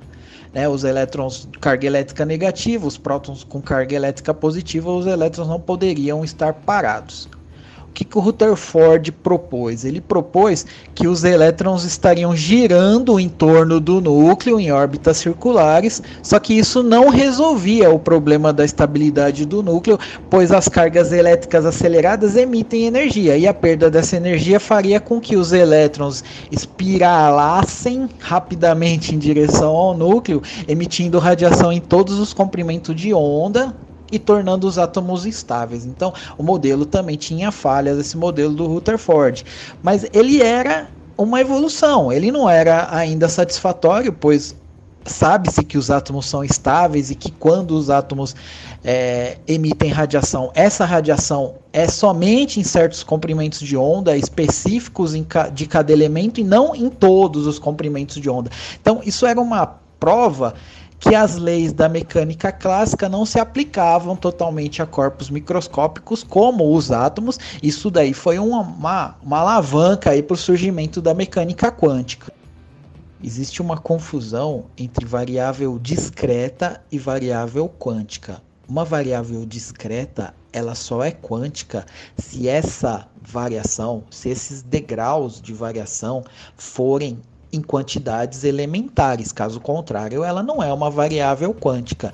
Em, em eletrônica digital, por exemplo, a gente tem é, variáveis contínuas e discretas, você tem é, degrau de tensão elétrica para poder, poder trabalhar com eletrônica digital, mas isso não significa que você está trabalhando com física quântica. Não é porque você em eletrônica digital tem variáveis discretas que a eletrônica digital é a física quântica ou, ou é algo parecido com a física quântica. Não, as variáveis discretas elas são variáveis quânticas se elas envolverem é, valores elementares de sistemas físicos, né? Então valores elementares de energia é, que são os, os múltiplos do, da energia de um fóton, elas são variáveis quânticas. Valores múltiplos é, de tensão elétrica, que é muito usado em eletrônica digital, ela não é. A gente não está falando de sistemas quânticos. A gente pode falar que a física quântica é uma generalização da física clássica. A física clássica ela é válida em algumas situações. Assim como a, a relatividade estende o campo de aplicação das leis físicas para a região das grandes velocidades, a física quântica estende esse campo à região das pequenas dimensões. Então, quando você tiver situações que não envolver grandes velocidades e não envolver pequenas dimensões, você pode usar a aproximação da física clássica. Você não, não precisa considerar a relatividade e a física quântica quando você não tiver essa situação. Grandes velocidades, você tem que usar a relatividade. Pequenas dimensões, tem que usar a física quântica. Assim como a velocidade da luz é uma constante universal de significado fundamental que caracteriza a relatividade, a constante de Planck, ela caracteriza a física quântica. O Planck ele introduziu essa constante no seu famoso artigo de 1900 sobre a teoria da lei de distribuição de energia do espectro normal. Foi ali que nasceu é, oficialmente a física quântica. Ele tentava explicar as propriedades observadas é, no, na radiação térmica com esse artigo. Então, o conceito quântico ele é extremamente relevante a, a essa situação porque é o, o fato da energia assumir valores discretos que es, explica a distribuição de energia do espectro normal. É, Percy, tanto que a palavra quântica ela vem do latim quanto, né? Que significa pacotes, quantidades, quantidades de energia. Max Planck, que é considerado o pai da mecânica quântica, lógico, cara, foi fenomenal, foi preciso. Salve galera, tudo bem com vocês? Aqui é Jefferson do Universo Genial. Pércio, você foi perfeito. Essa introdução da física quântica é maravilhosa. Você explicou assim perfeitamente, cara, de uma forma sensacional. Cara, a física quântica, é, ela tem várias características, né, várias raízes, e uma delas a quantização, essa que você mencionou e muito bem explicado. Eu uso assim um exemplo para as pessoas que não entendem o que seria a quantização. Um exemplo assim que eu explico é quando você está fervendo uma água, você coloca uma água com uma temperatura ambiente de 20 graus e quando você começa a fervê-la, ela passa para 21, 22, 23, 24 na física quântica, isso não acontece com os elétrons ou com a energia, com o fóton. Eles já têm os valores apropriados. Em altas temperaturas, eles já pulam de um valor para outro. Eles não passam de um valor degradado. Eles já pulam. E esses valores pulados são os valores proibidos. É sensacional. A quantização é, é maravilhosa. E quando você mencionou, Perto, sobre a dualidade, cara, isso é para mim ser um conceito que até hoje muitos que estão aqui nos ouvindo não conseguem compreender porque nós temos base quando algo, esse algo, ele existe somente num formato, somente naquilo. Para os leigos que estão nos ouvindo agora, existe entes quânticos que ora pode ser partícula, ora pode ser onda. A dualidade onda-partícula é simplesmente fantástica. O fóton, a única partícula que viaja na velocidade da luz a 300 mil quilômetros por segundo, ou 9.460 trilhões de quilômetros em um ano no vácuo, dependendo da característica a ser usada, ela pode ser onda e ela pode ser partícula. Assim como o elétron. Cara, isso é, é sensacional. E lembrando que dentro da física quântica há outras características sensacionais. E pode ter certeza que nesse podcast falaremos muito mais sobre dualidade de onda-partícula, falaremos muito mais sobre quantização e falaremos de uma forma que todos entenderão definitivamente sobre o gato de Schrödinger, sobre aquele teste mental que o grande físico austríaco Erwin Schrödinger fez para tentar explicar o princípio da incerteza. Vivo, morto, vivo, vivo, morto, morto, morto, vivo. Galera, vocês lembram dessa brincadeira antiga que a criançada se divertia? Eu nem sei se hoje em dia, essa nova geração, as novas crianças brincam com isso. Mas essa brincadeira pode se aplicar à física quântica. Imaginem que além dessas duas opções, vivo ou morto, exista uma terceira opção: vivo barra morto ou morto barra vivo. Zumbis? Lógico que não. Na ciência não trabalha com achismos. Na mecânica quântica, isso é totalmente possível. Essa terceira opção é plausível na mecânica quântica. E eu vou explicar como. Mas antes, vamos entender alguns conceitos básicos desse mundo das subpartículas. Erwin Schrödinger. A maioria conhece ele do seriado The Big Bang Theory, Sheldon comentava muito sobre ele. Alguns leigos acreditam que ele não gostava muito de gatos, mas isso é puramente brincadeira. Schrödinger foi um grande físico austríaco, ganhador do Prêmio Nobel em 1933 pelas contribuições à mecânica quântica. Schrödinger um dia ele criou um teste mental. Galera, nenhum animal saiu machucado nessa experiência foi puramente um teste mental. Schrödinger deduziu que, se colocássemos um gato dentro de uma caixa à mercê de partículas radioativas, o gato poderia estar morto ou poderia estar vivo. Não teríamos como saber se olhar para dentro da caixa. Dentro dessa caixa haveria um gatinho, um contador Geiger, uma partícula radioativa um martelinho e um recipiente com veneno. Há uma possibilidade dessa partícula, essa partícula radioativa entrar em ação, disparar o contador Geiger, que acionaria um martelinho, que acionaria o recipiente, liberaria o veneno para dentro da caixa, matando o gato. Mas também haveria a possibilidade dessa partícula radioativa ficar estável, permanecer estável e nada disso aconteceria. E o gato continuaria vivo. Até então, sem problema nenhum. Mas, como saberíamos se esse gato está vivo ou morto? Para saber se o bichano está vivo ou morto, teríamos que olhar para dentro da caixa. Até é normal. Antes de olhar para a caixa, tecnicamente, existiria um gato vivo ou morto lá dentro.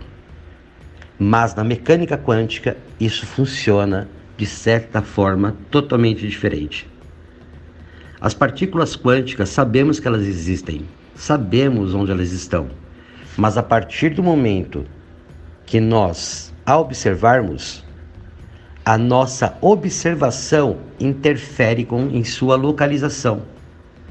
Então vamos trazer o gato como uma partícula quântica. A partir do momento que nós fôssemos observar para dentro da caixa, a nossa observação, a interação da luz para dentro dessa caixa iria interferir no estado físico do gato. A nossa luz poderia interferir naquela partícula radioativa, deixando ela instável ou não. E no mundo da física quântica é assim que funciona. Sabemos que existe centenas de partículas quânticas, cada um com a sua energia, cada um com a sua massa. Sabemos até as funções delas, até como elas se locomovem tridimensionalmente no mundo físico quântico. Mas a partir do momento que iremos observá-la, ela pode estar em outro estado. E antes de observá-la, aí vem uma maluquice. Ela pode estar em todos os possíveis estados ao mesmo tempo. Esse é um fenômeno que só existe na mecânica quântica. E Evelyn Schrödinger tentou explicar esse fenômeno através dessa teoria do gato de Schrödinger. Nossa, eu sou apaixonada por esse gatinho e por esse experimento. Adoro essa história. Fico super envolvida, mas continuo continuando sem entender. Muito obrigada, Jeffs, pelas explicações. Eu vou ouvir mais umas 10 vezes. É, pessoal, eu sou a Dani do Planeta Inusitado. Sejam bem-vindos ao nosso quinto episódio. Essa tal de física quântica. Vou aproveitar e fazer uma pergunta minha, tá bom? Eu não entendo, não compreendo sobre a questão da fenda dupla. Alguém poderia explicar de forma didática, quase desenhando ou desenhando para mim? Oi, Dani. Dani, essa dúvida que você tem sobre essa tese de gato de Schrödinger, alguns físicos atuais ainda têm dúvidas em relação ao entendimento disso. É uma coisa complexa. É uma coisa que Niels Bohr falava uma frase fantástica. Se você não se assustou com a mecânica quântica, é porque você não a entendeu. A mecânica quântica é complicada mesmo. Mas é gostoso a gente falar um pouquinho sobre ela, porque além de trazer um certo conhecimento para todos, quebramos algumas alguns paradigmas, algumas crenças que existem hoje relacionadas à palavra quântica. Hoje a galera usa a palavra quântica para tudo. Isso é um problema, isso é perigoso. Hoje tem terapias quânticas, produtos quânticos e não tem nada a ver com a física quântica que estuda as partículas iguais ou menores que um átomo, somente isso. E só para finalizar o gato de Schrödinger e essa probabilidade de encontrar uma partícula em seu devido lugar, existia um cara chamado Werner Heisenberg. Não, não é aquele cara que produzia metanfetamina em Breaking Bad. Heisenberg foi um grande físico teórico alemão que também ganhou o prêmio Nobel em 1932 pela criação da mecânica quântica, pelas contribuições à mecânica quântica. Heisenberg ficou famoso pelo princípio da incerteza. Ele criou uma fórmula que pudesse estudar a probabilidade de você encontrar os elétrons na eletrosfera de um átomo. Ele sabia, como nós sabemos hoje, que um átomo é formado por um núcleo, onde tem nêutrons e prótons, e os elétrons que orbitam em sua eletrosfera. E da mesma forma, nessa teoria do gato de Schrödinger, nós sabemos que os elétrons existem, nós sabemos até sobre o salto quântico, que os elétrons passam de uma órbita de um átomo para outra órbita ou até para um outro átomo, liberando fótons, energia. Só que como podemos localizar, localizar um elétron, observar um elétron naquele instante? Entra de novo o gato de Schrödinger. Talvez a nossa observação, ao localizar naquele instante aquele elétron, iria atrapalhar. A nossa observação interfere em sua localização. Então, Heisenberg criou uma fórmula, uma equação que há uma probabilidade de encontrar os elétrons no átomo. Heisenberg foi um gênio. Inclusive, o nome do Heisenberg na série Breaking Bad é uma homenagem a Werner Heisenberg. Então, Jefferson, quer dizer que o, a questão da fenda dupla também é, é relacionado ao observador que vai alterar a posição do elétron também, é isso? Perfeito, Dani, perfeito.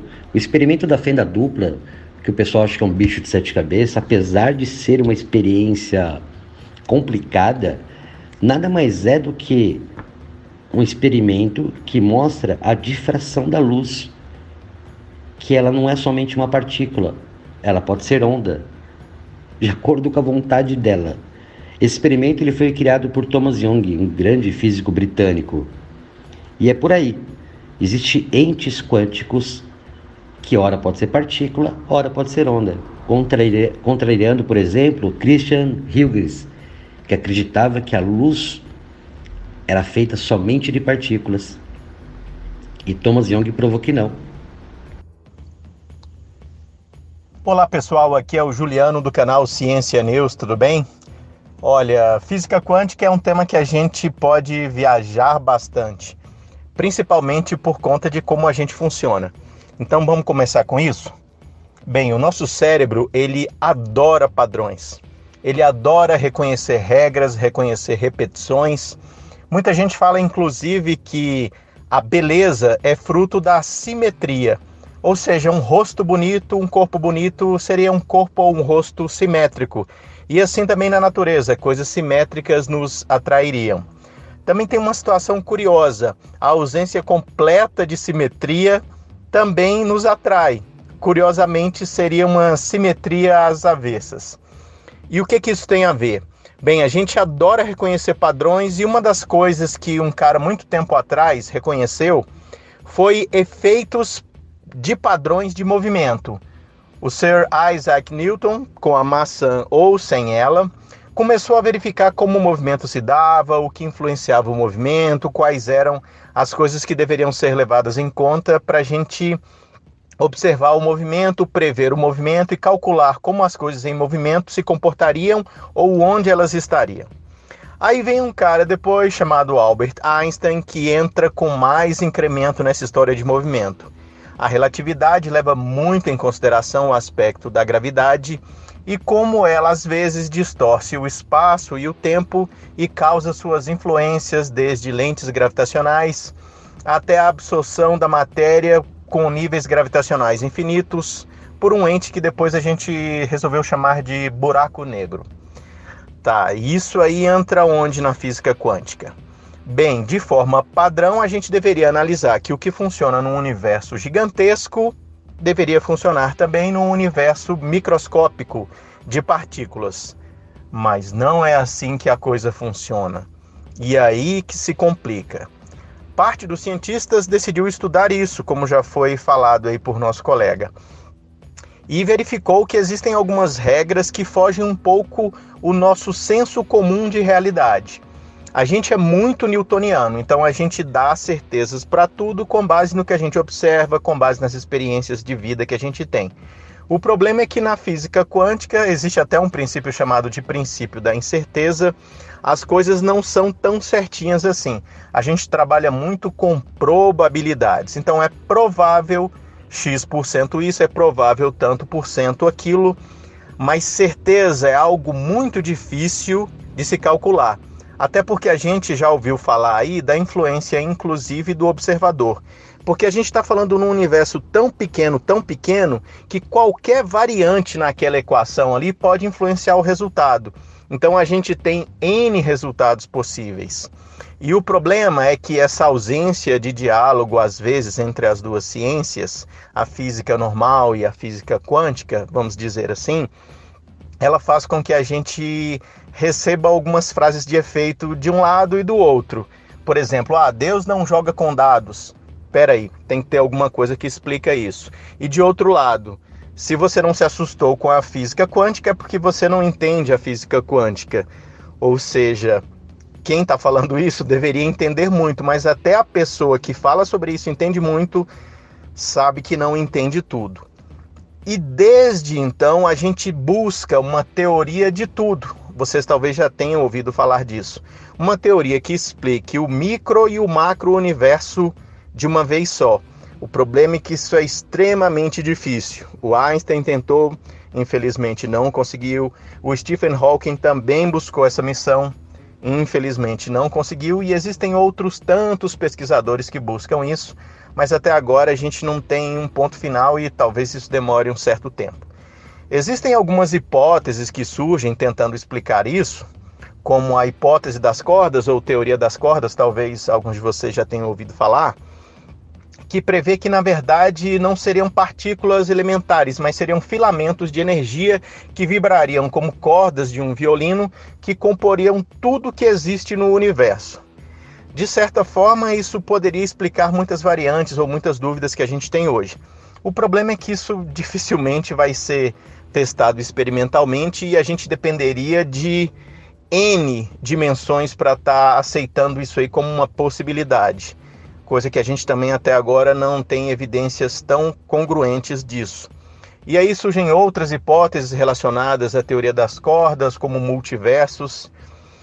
O fato é que a gente não sabe tudo, provavelmente nunca saberá tudo, mas cada pesquisa que a gente avança um pouquinho deixa a gente fascinado com a física quântica e como ela às vezes destoa da física relativista, da física newtoniana.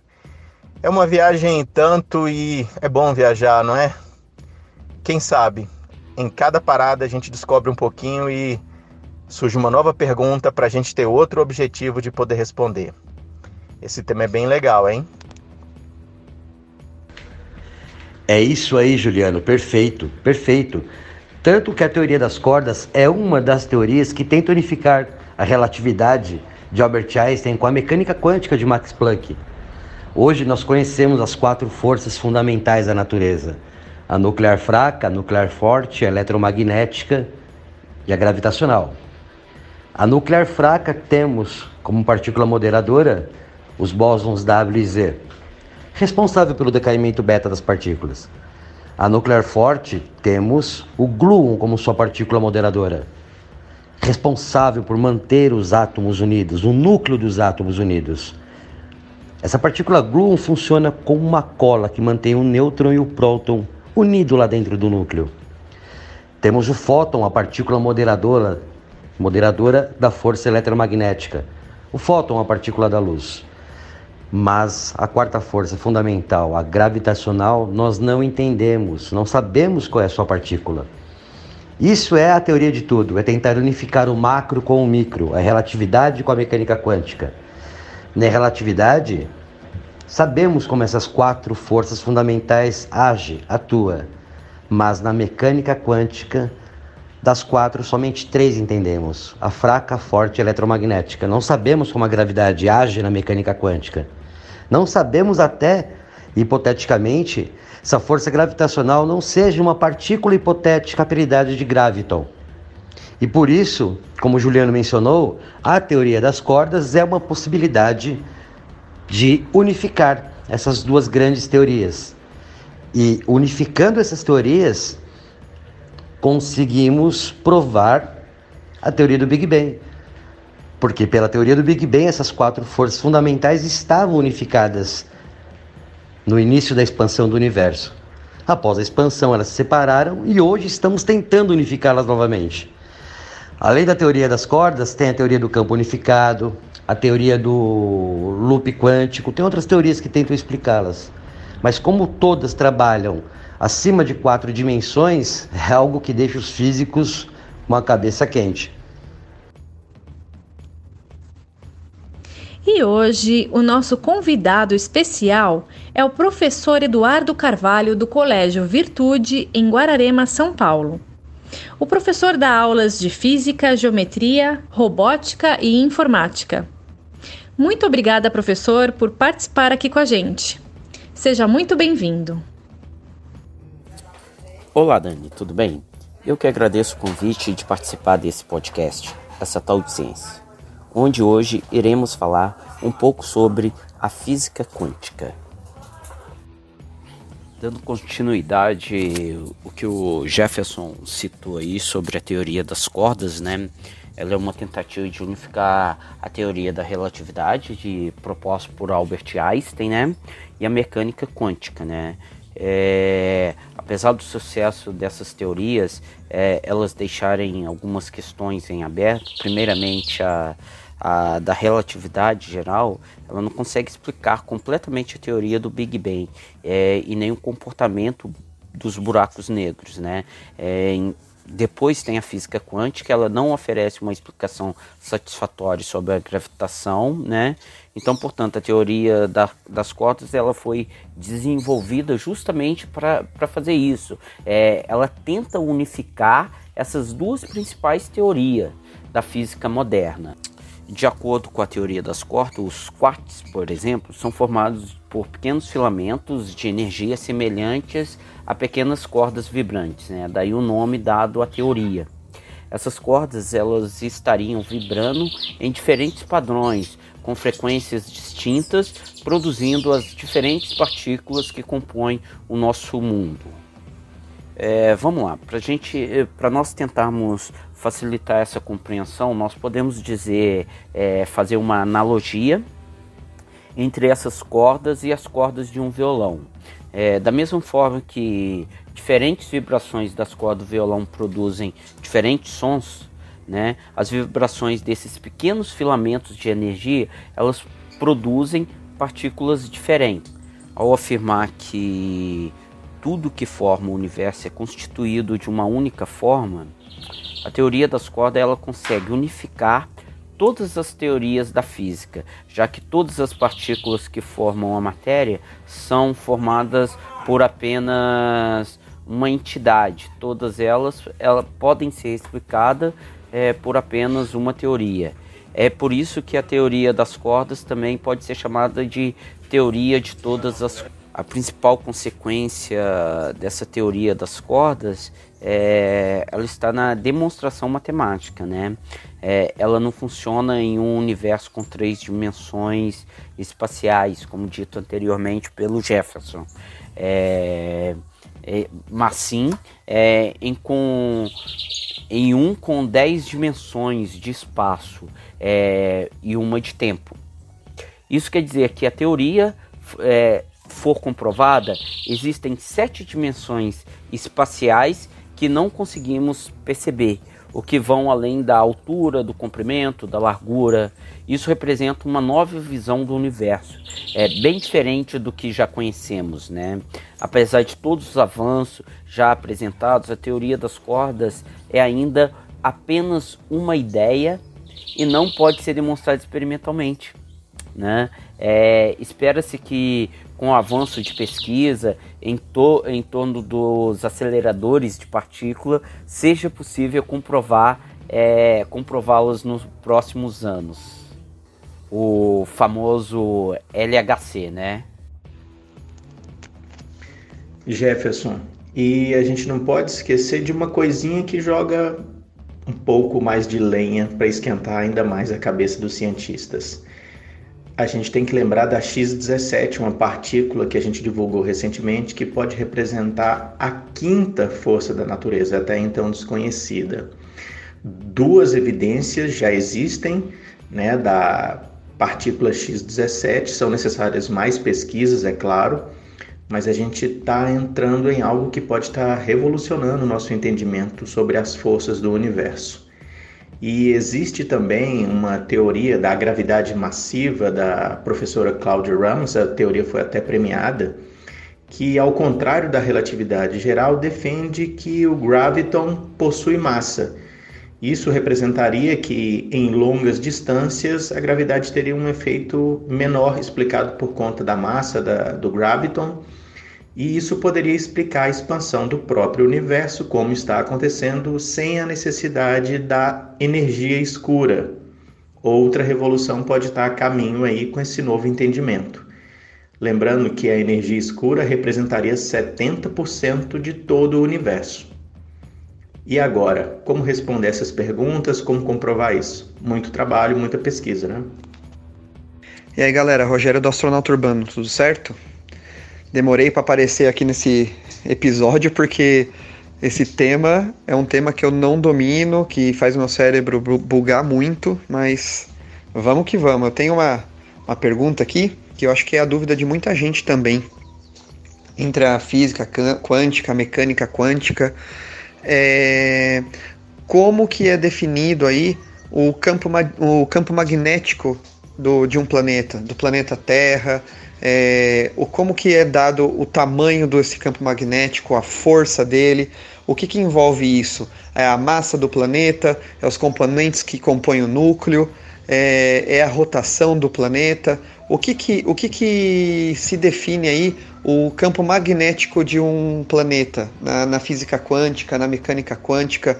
Como os astrônomos, os astrofísicos, eles, eles conseguem é, calcular a dimensão, a magnitude de um campo magnético, por exemplo, do planeta Terra, é, tudo bem que, que a gente tá, a gente, nós moramos nele, né? Então dá para estudar muito bem isso.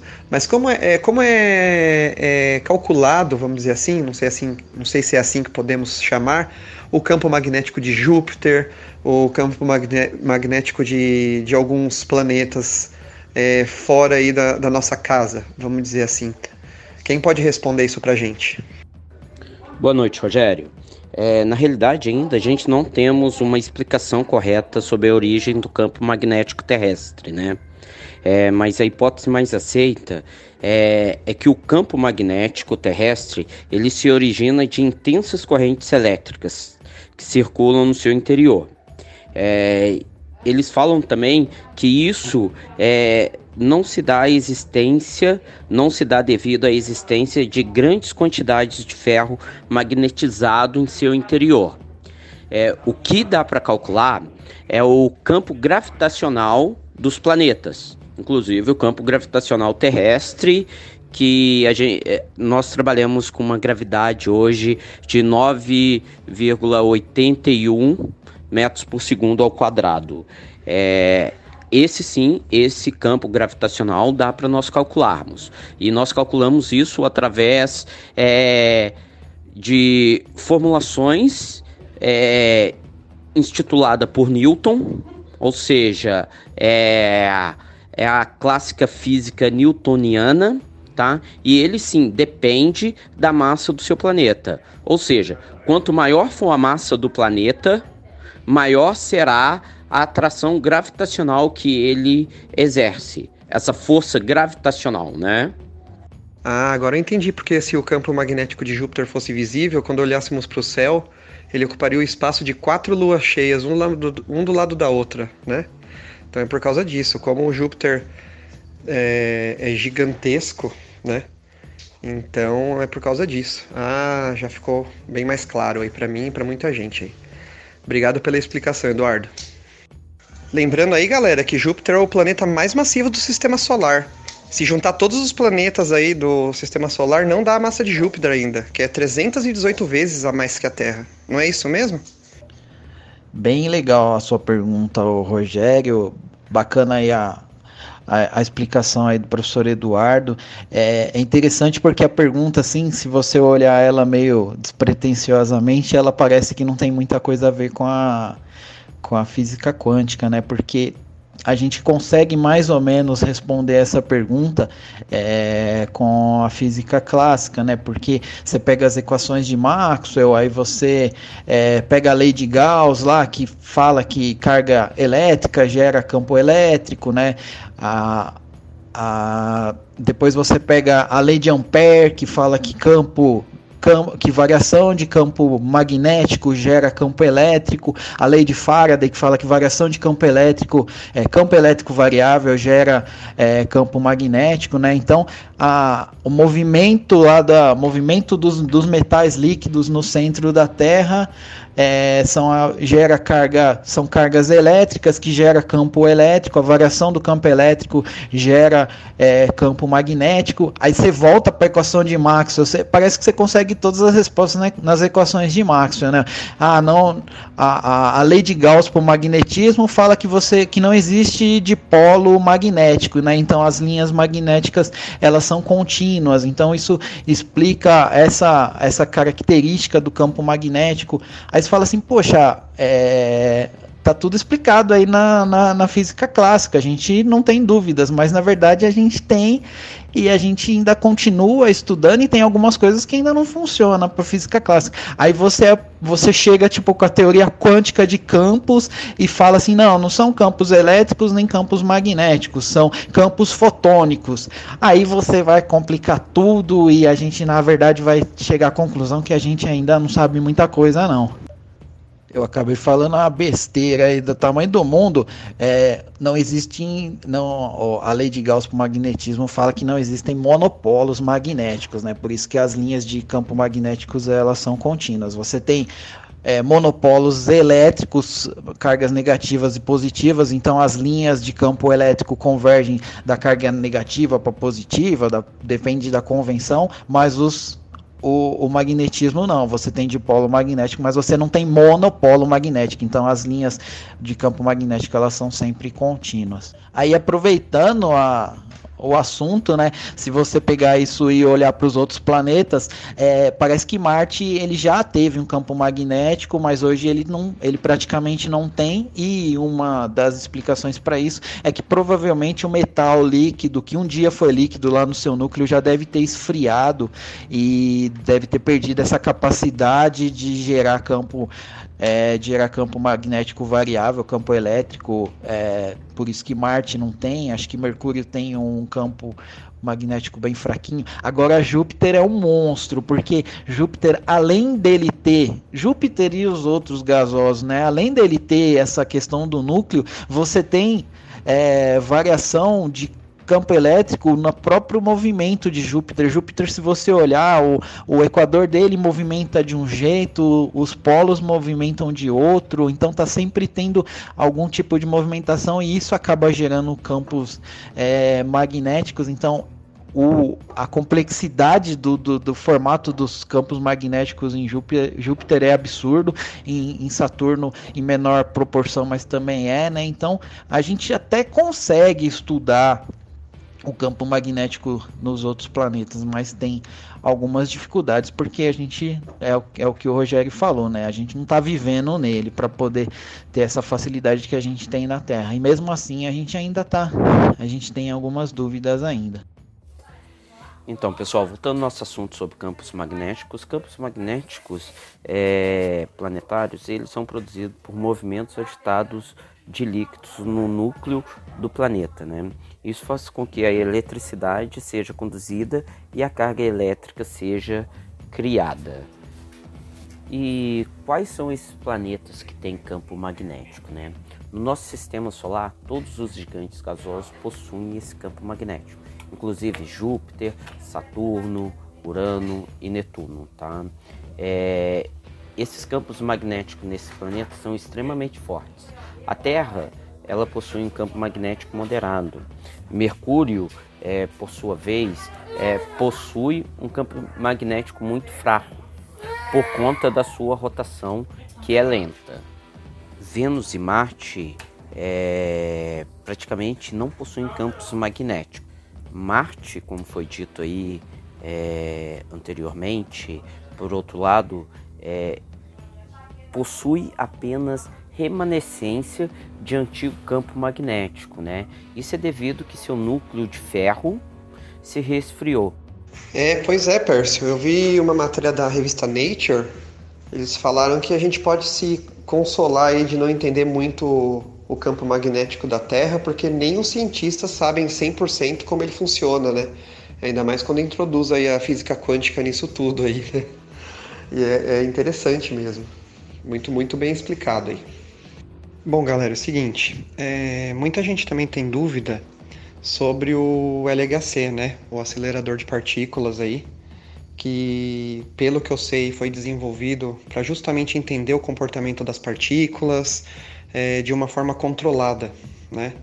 É, mas muita gente tem dúvida sobre, sobre isso, sobre esse projeto.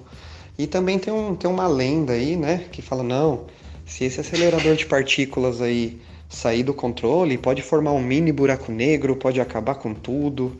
É... Quem pode explicar mais sobre isso para nós? Legal, ótima pergunta, Rogério. Muito legal. Cara, esse negócio é uma lenda de um o grande colisor de hadrons é, construir um buraco negro artificial e destruir o nosso planeta. Isso é uma grande lenda, tá? É, o Grande Colisor de Hadrons ele foi inaugurado dia 20 de outubro de 2008. E o exemplo que eu dou em relação ao LHC é que ele é um grande, grande carrinho bate-bate. O LHC ele foi construído justamente para nós entendermos e conhecermos o que tem dentro das partículas quânticas. É como se eu desse uma laranja para você e perguntasse para você, para você me dizer o que tem dentro dessa laranja sem você poder tocar nela. Você teria que pegar essa laranja e jogar ela na parede para saber o que tem dentro dessa laranja. E é assim que o grande colisor de hadrons funciona. Então, dentro do colisor de hadrons, o LHC, nós trombamos partículas quânticas para enxergarmos o que tem dentro delas. Foi através do LHC que nós descobrimos os hadrons, os baryons, os muons e descobrimos os bósons, os bósons de Higgs. E o fantástico disso tudo é que essas partículas elas são trombadas a praticamente 98%, a 98 da velocidade da luz, quer dizer, em velocidades absurdas. E o LHC ele é fundamental para o estudo da física quântica. Ele é essencial para o estudo da mecânica quântica.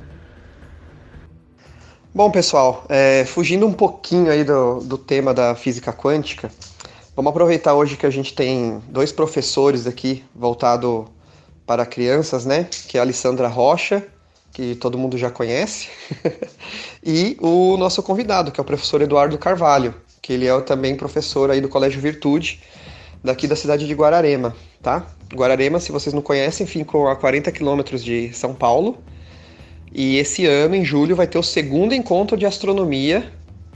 O ano passado foi um sucesso aí, tá? O Jefferson aí, para não deixar a gente mentir, né, Jefferson? E esse ano a Alessandra e o Eduardo vão estar aqui também, presentes. E convido todos vocês, tá bom?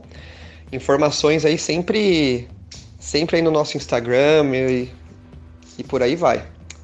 Então, voltando aqui. Eu tenho duas perguntas, que é, a primeira pergunta, é, como tá a aceitação da criança hoje em dia na, na área da ciência?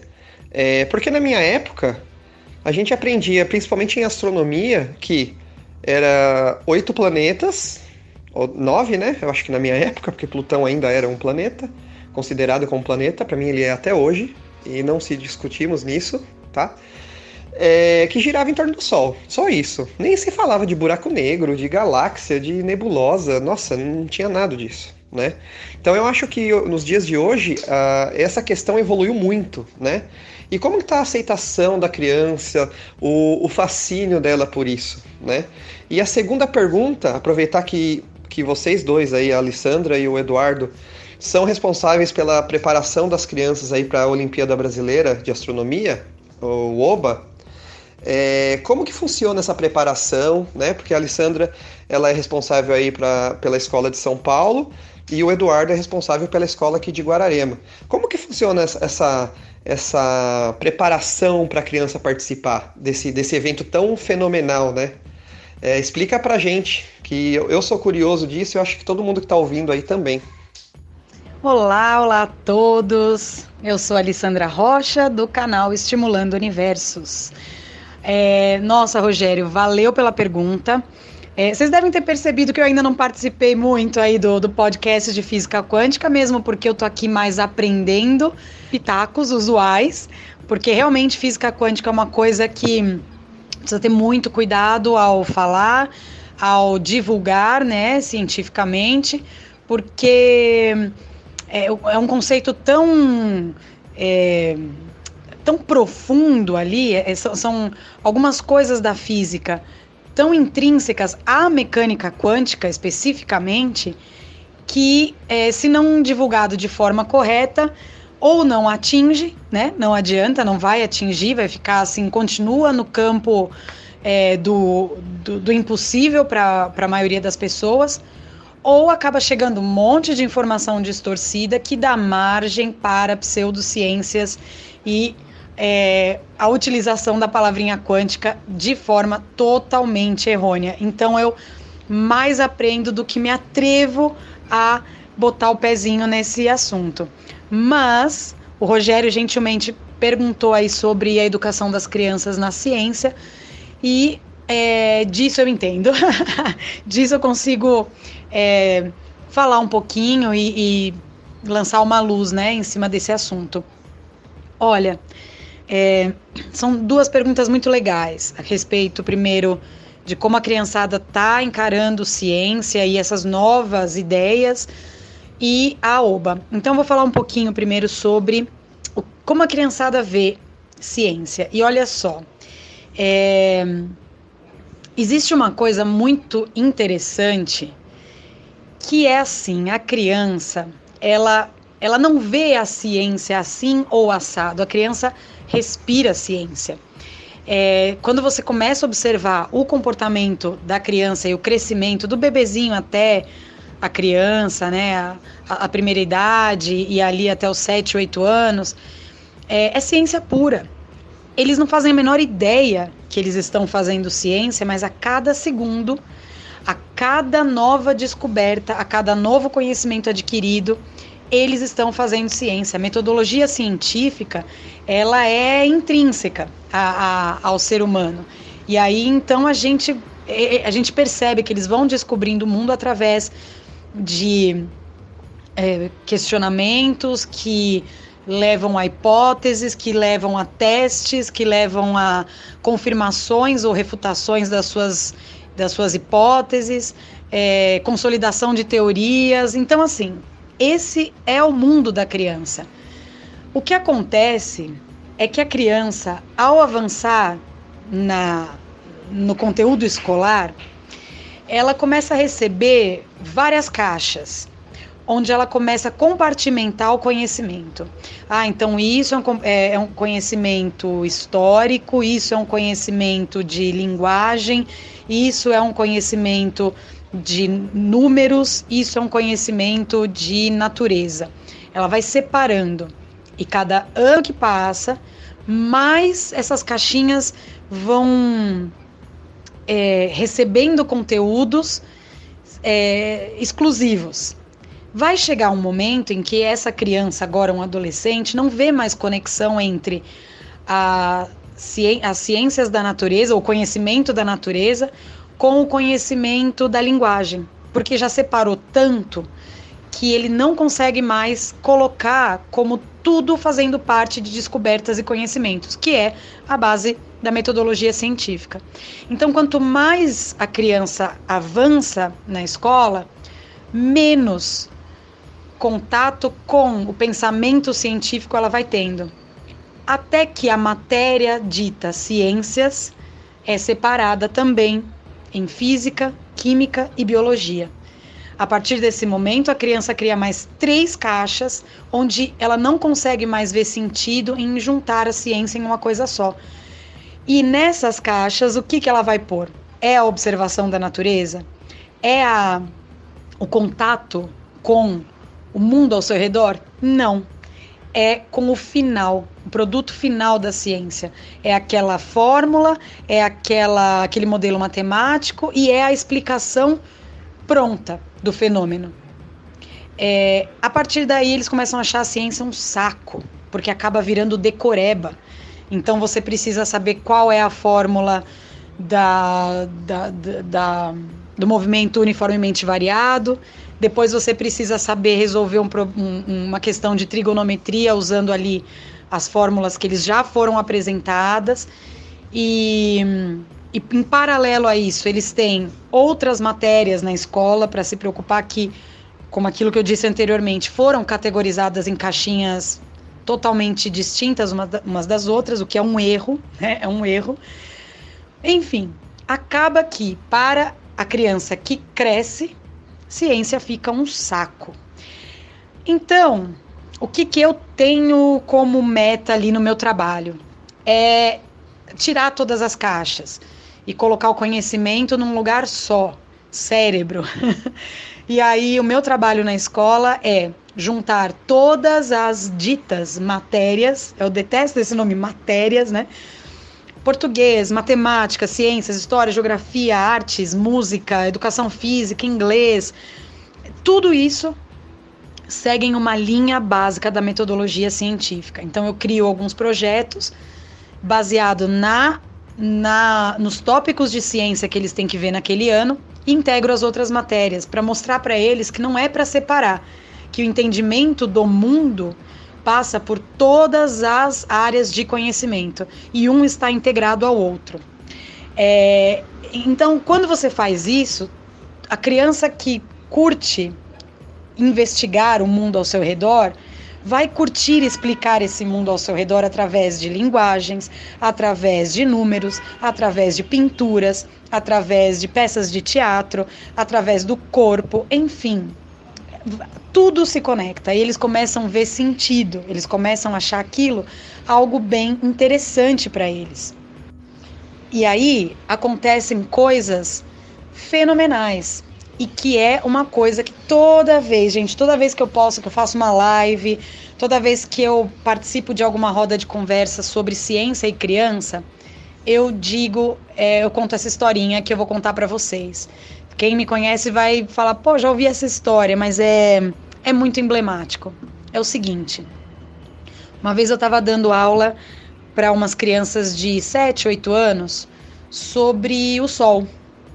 E isso foi o ano passado, né? Então a gente estava lá conversando sobre estrelas e eu perguntava: ah, como é que você acha que é uma estrela?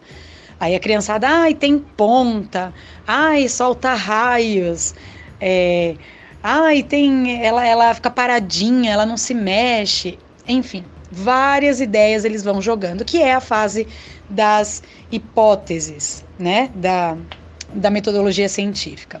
Bom, aí então, para testar as hipóteses deles, eu entreguei para eles aquela máscara de soldador, né, com aquele filtro que é o, o jeito, o único jeito de você poder observar o, o sol sem ferir, né, os seus olhos. A partir do momento que eles colocaram aquela máscara e olharam para o sol e viram que era um pontinho pálido lá no fundo é, de um céu escuro, porque com a máscara fica tudo preto, né? É, enfim, eles observaram aquilo. Alguns, assim, arregalavam os olhos de satisfação, porque perceberam que estavam olhando para o espaço, né? Você está olhando para uma estrela, né? Outros ficaram decepcionadíssimos, decepcionadíssimos, porque a estrela não tinha ponta. A estrela não soltava, o sol não soltava raios, como a gente faz no desenho infantil. Bom, para esses que já ficaram maravilhados, eu não precisei falar mais nada. Mas para esses que se decepcionaram, a gente voltou, sentou, né, no círculo ali de conversa e é, contei como nascem as estrelas, o que é uma nebulosa, é, como algumas estrelas morrem, né, simplesmente diminuindo, outras simplesmente explodindo. Quando eu terminei de contar sobre a vida, de uma estrela, eles estavam todos maravilhados, todos com aquele olhar de abrir um presente de Natal.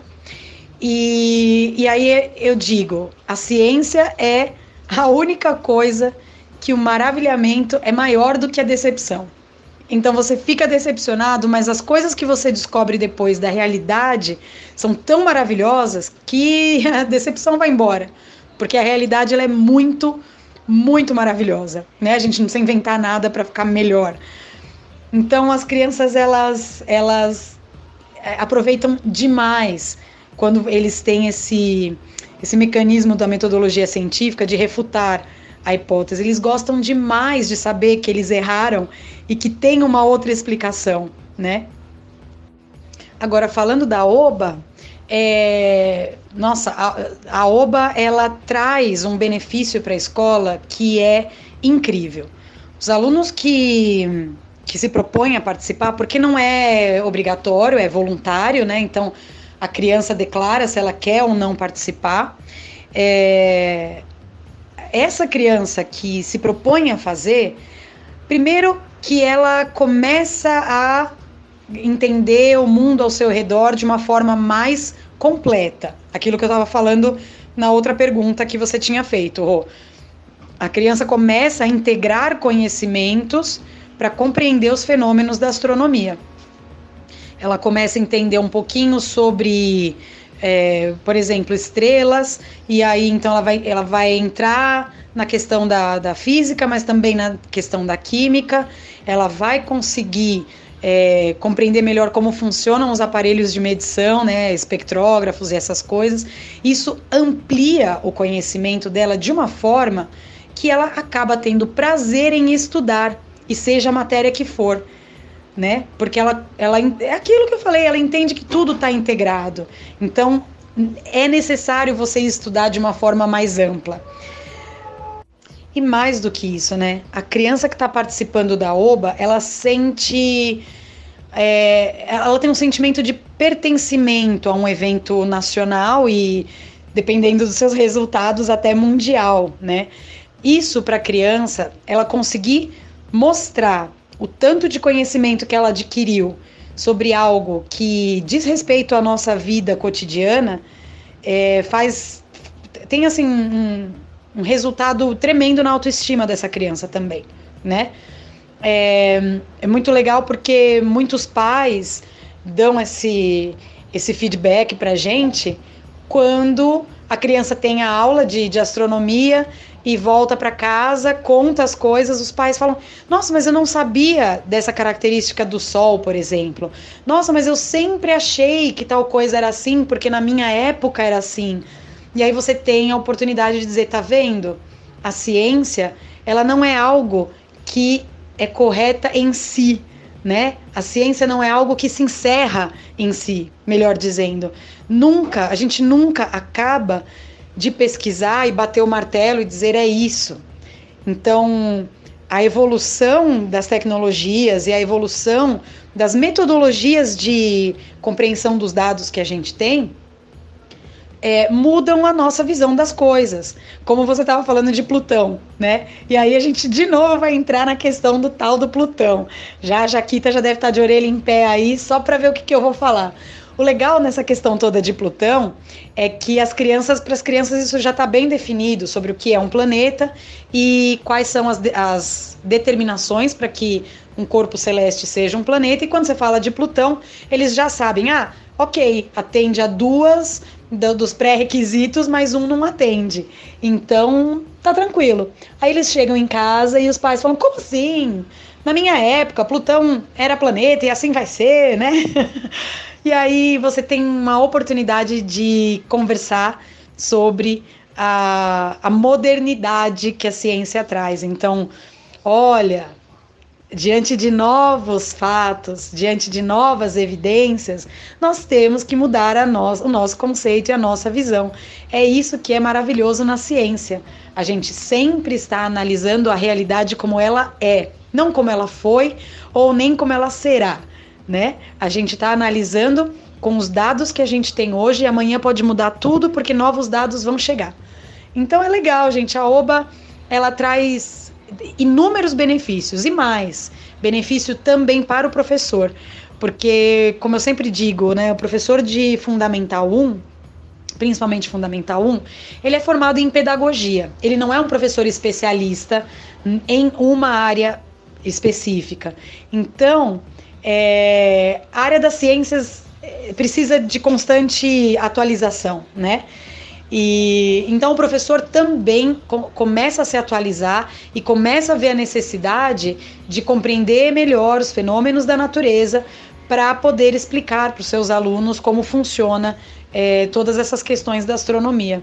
Ah, eu sou apaixonada pelas aulas de astronomia que eu dou lá na, na escola, porque as crianças têm uma resposta 100% positivas. É verdade, né, Alessandra? Muito bem explicado, muito bem explicado. Cada, cada um de nós, cada criança tem, tem um cientista adormecido, né? É só despertar isso daí e depender da forma que, que a criança é conduzida aí no, nesse caminho curricular, né? É, é fundamental para a criança sempre ter, sempre ter a curiosidade, sempre ter a vontade de saber como funcionam as coisas, é, principalmente na área da ciência, né? E, e você, professor Eduardo, o que, que você acha a respeito aí da, dessas duas questões aí?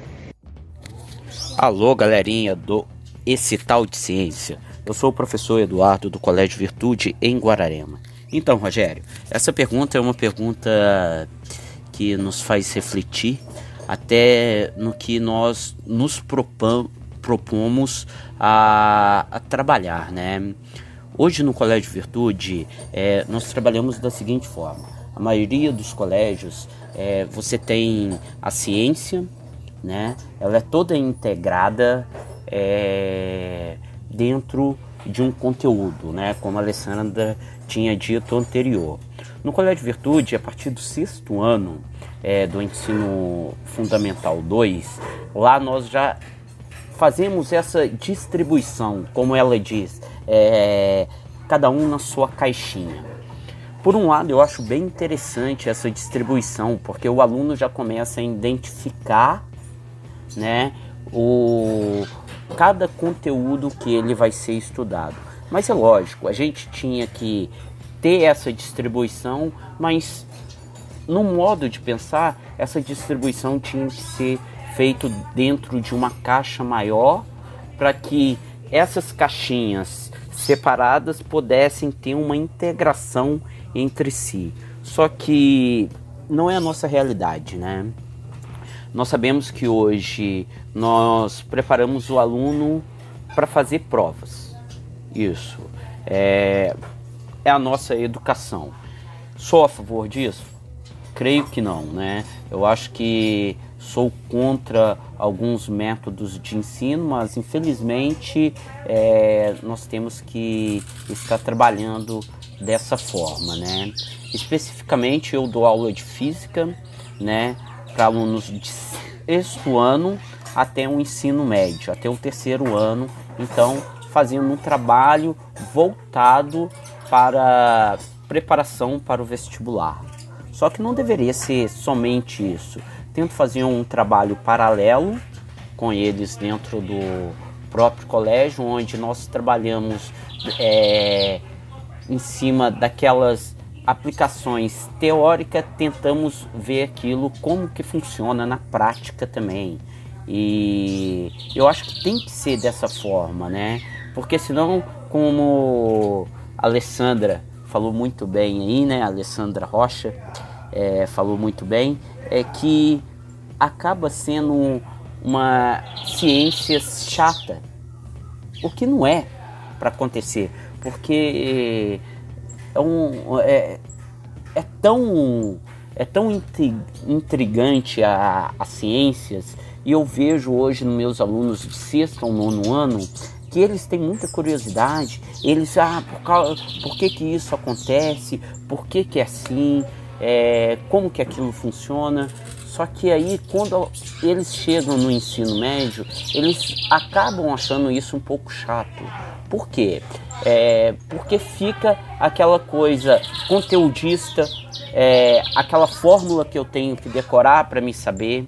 E, e, a gente poderia estar tá trabalhando é, um pouco mais com isso na prática do que só teoricamente, né? Então, eu acho que a gente tenta fazer esse trabalho é, com eles paralelo, mas eu acho que a criança, até o seu ensino fundamental, até fundamental 2, até o nono ano, eles têm muito interesse pelas ciências. Aí depois, como ela própria diz, né, é, acaba ficando uma coisa um pouco chata, né? Porque eu tenho que saber a fórmula disso, eu tenho que saber a fórmula daquilo, eu tenho que saber balancear essa equação, né? Eu tenho que saber é, qual que é a fórmula da velocidade, eu tenho que saber qual que é a força da gravitação universal, né? E, e, e não saber o porquê que aquilo acontece, como de fato aquilo acontece. Então hoje a gente tenta trabalhar é, sempre com essas hipóteses e está tentando fazer é, que não seja uma coisa é, tão chata, né? O problema é que no Brasil, né, nós não temos, ele não é um país que tem essa tradição científica, né?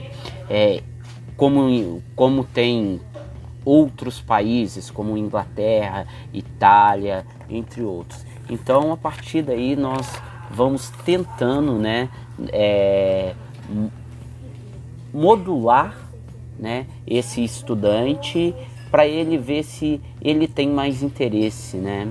Hoje eu percebo que, como eu falei anteriormente, os ensino, os alunos mais novos, eles têm mais interesses né, em, em, aplicar a ciência, em fazer a ciência, né, não colocar ciências como matéria, física, química, biologia, mas sim uma, uma interação.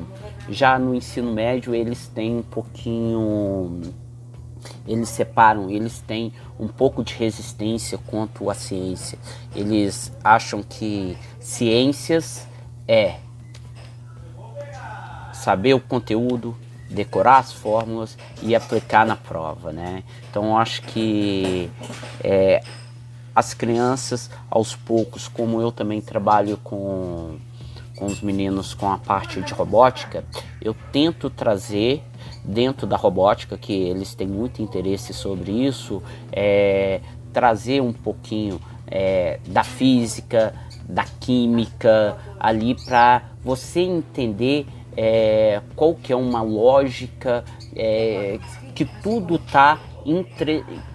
É, como que eu posso dizer? Como tudo está ligado entre si, né?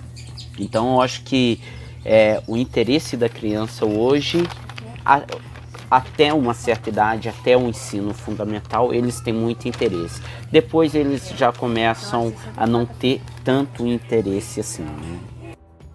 Então, Rogério, continuando aquele nosso assunto, né? O porquê fazer o OBA, ou o porquê não fazer o OBA, digamos assim. É, o, OBA, o OBA hoje é mais do que medalhas, né? prêmios ou até mesmo diplomas de participação. É, as Olimpíadas Científicas Brasileiras, elas o que? Elas proporcionam ao estudante e também aos professores novas descobertas, novos lugares, ideias, técnicas e também alguns conhecimentos, né? É, as, a, as Olimpíadas, de forma geral, ela tem estimulado muitos jovens né, a descobrir mais sobre a ciência, as tecnologias. Além disso, elas algumas competições procuram estabelecer também um intercâmbio entre as escolas, que é o caso do OBA, né? É, então esse intercâmbio entre as escolas e instituição de ensino, é, ela também pode ser estimulada até para a própria escolha profissional dos estudantes, né? Então, o OBA hoje é mais do que apenas só medalhas, prêmios e diplomas. Ela é a interação entre alunos professores, instituições de ensinos, né, é, trazendo mais, é, trazendo um, um, valor agregado maior, é, não apenas só uma prova, né? Então, os alunos hoje já veem o OBA com uma interdisciplinidade entre as matérias, onde eles têm que, que se fazer presente, né? Ah, muito bem explicado também. Muito bem explicado. É, e é verdade, né? Assim, ah, chega uma hora que tem que partir do interesse próprio da criança, vamos dizer agora assim, do adolescente, né? A continuar com a ciência, ou na física, ou na química, ou na biologia. E também, ah, como você é professor de robótica, a robótica ela é muito presente, principalmente na, na área astronômica, né? Por causa da engenharia robótica, face as sondas, uh, os rovers, e, então tudo isso está envolvido. É uma coisa muito legal também. É, e é uma coisa, como você falou, é, chama o, o interesse do adolescente para a ciência novamente, né? É a mesma coisa de a criança estar tá lá na ciência conectada e quando ela está indo embora, você pega pela camiseta ali, pela robótica, fala volta aqui que você vai ver como funciona. é muito legal também. Valeu, valeu. Aí, galera, espero que que tenha entendido aí. E agora a gente já pode voltar aí. Desculpa esse esse spin-off, é, mas aproveitar aí que tem dois professores é, no episódio, né? A gente fazer essa essa, a gente tem essa oportunidade aí. Valeu, valeu mesmo. Então, gente, eu tô com uma pergunta aqui do Everson do Universo Entrópico. Ele quer saber qual a interpretação da mecânica quântica cada um de vocês defende. Oi, Dani. Legal a pergunta do Everson, mas em relação a defender a interpretação, porque a Mecânica quântica em si é o estudo das partículas iguais ou menores que um átomo. Eu acho que não tem algo que possa pensar diferente disso. A física quântica nada mais é que o estudo das partículas iguais e menores que um átomo. Sabemos que um átomo é composto por elétrons, nêutrons, prótons. Abaixo dos nêutrons, prótons tem os quarks, tem os gluons que faz parte da força nuclear forte que liga os nêutrons com prótons, dando vida aos átomos. Aí abaixo dos quarks, dos gluons, tem baryons, hadrons, mesons. Eu acho que a interpretação de cada um, eu não sei se encaixa nessa pergunta. A física quântica, a base dela é o estudo disso que eu acabei de dizer. Agora, em relação a teoria de tudo, que tenta unificar a relatividade com a mecânica quântica, eu defendo a teoria das cordas. apesar de ser uma teoria muito louca, onde trabalha com a possibilidade de 11 dimensões e que tudo surgiu através de vibrações de pequenos filamentos, há outras teorias que também estudam a possibilidade dessa unificação, como a teoria do campo unificado, a quantização em looping. Mas é uma teoria que tenta unificar a relatividade com a mecânica quântica. Mas o propósito da mecânica quântica é o estudo das subpartículas, nada mais do que isso. É, Dani, é, sobre a resposta do, do Everson, é, nós temos que ter muito cuidado, né? Como Jefferson diz, não há uma defesa. Nós sabemos que, tá? É, como já dizia o brilhante físico americano Richard Feynman, ele falava: se você acha que entendeu a mecânica quântica, é porque você não entendeu, tá? Então é uma explicação bem clássica, né, dele, tá? É, não é tão simples assim você explicar o comportamento das partículas é, nas menores escalas na natureza, né? É, ela impõe que quando nós pensar no mundo, tá? Alguns efeitos, alguns efeitos descritos pela teoria são difíceis até mesmo para nós compreender. É, por exemplo, a dualidade da onda partícula. Ou seja, é, o fato que qualquer entidade quântica pode ser vista como onda ou como partícula é que define isso é um método de observação. Afinal de contas, o que é uma partícula?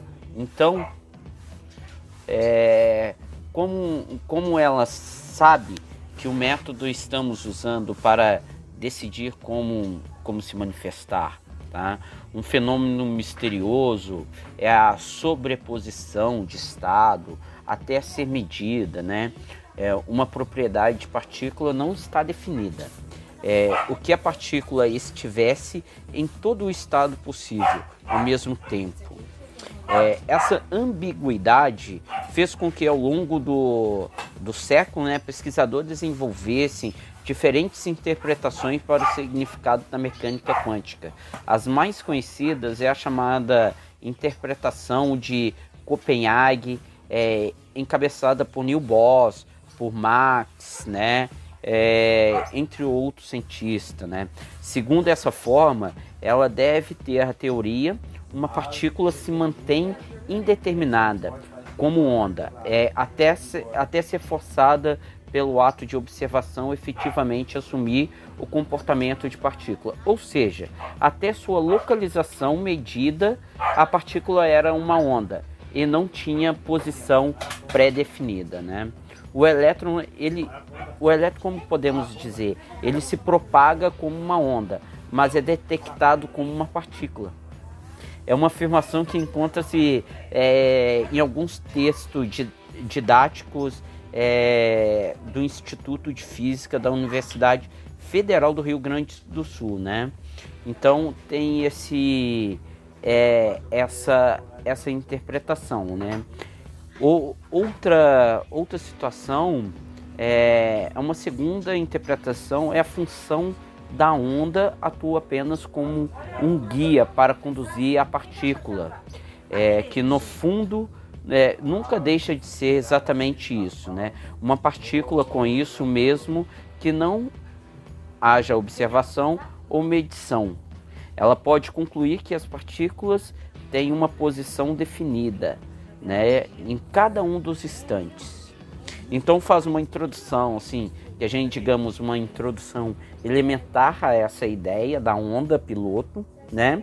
E ela pode ajudar até nós professores de física, né, é, a oferecer aos seus alunos uma visão mais completa e menos, é, digamos assim,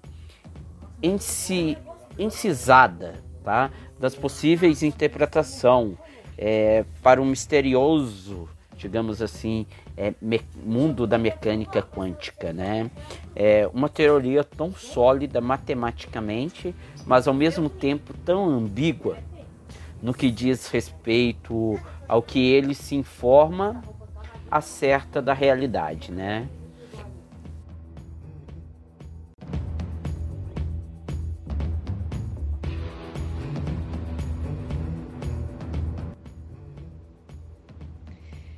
Aí, pessoal? Gostaram do nosso podcast de hoje? Olha, porque essa tal de ciência tem muito ainda o que falar, viu? Qualquer dúvida ou informação que vocês quiserem, é só falar com a gente lá no Insta. O Jefferson Stefanelli, do Universo Genial, a Alessandra Rocha, do Estimulando Universos, a Jaquita, do canal Café com Pimenta com Jaquita, o Pércio, da página Quântico Raiz, a Cris, da página Via Saturno, o Rogério, do Astronauta Urbano, o Juliano, do Ciência News e eu, Dani, do Planeta Inusitado. Valeu, gente, e até o próximo podcast.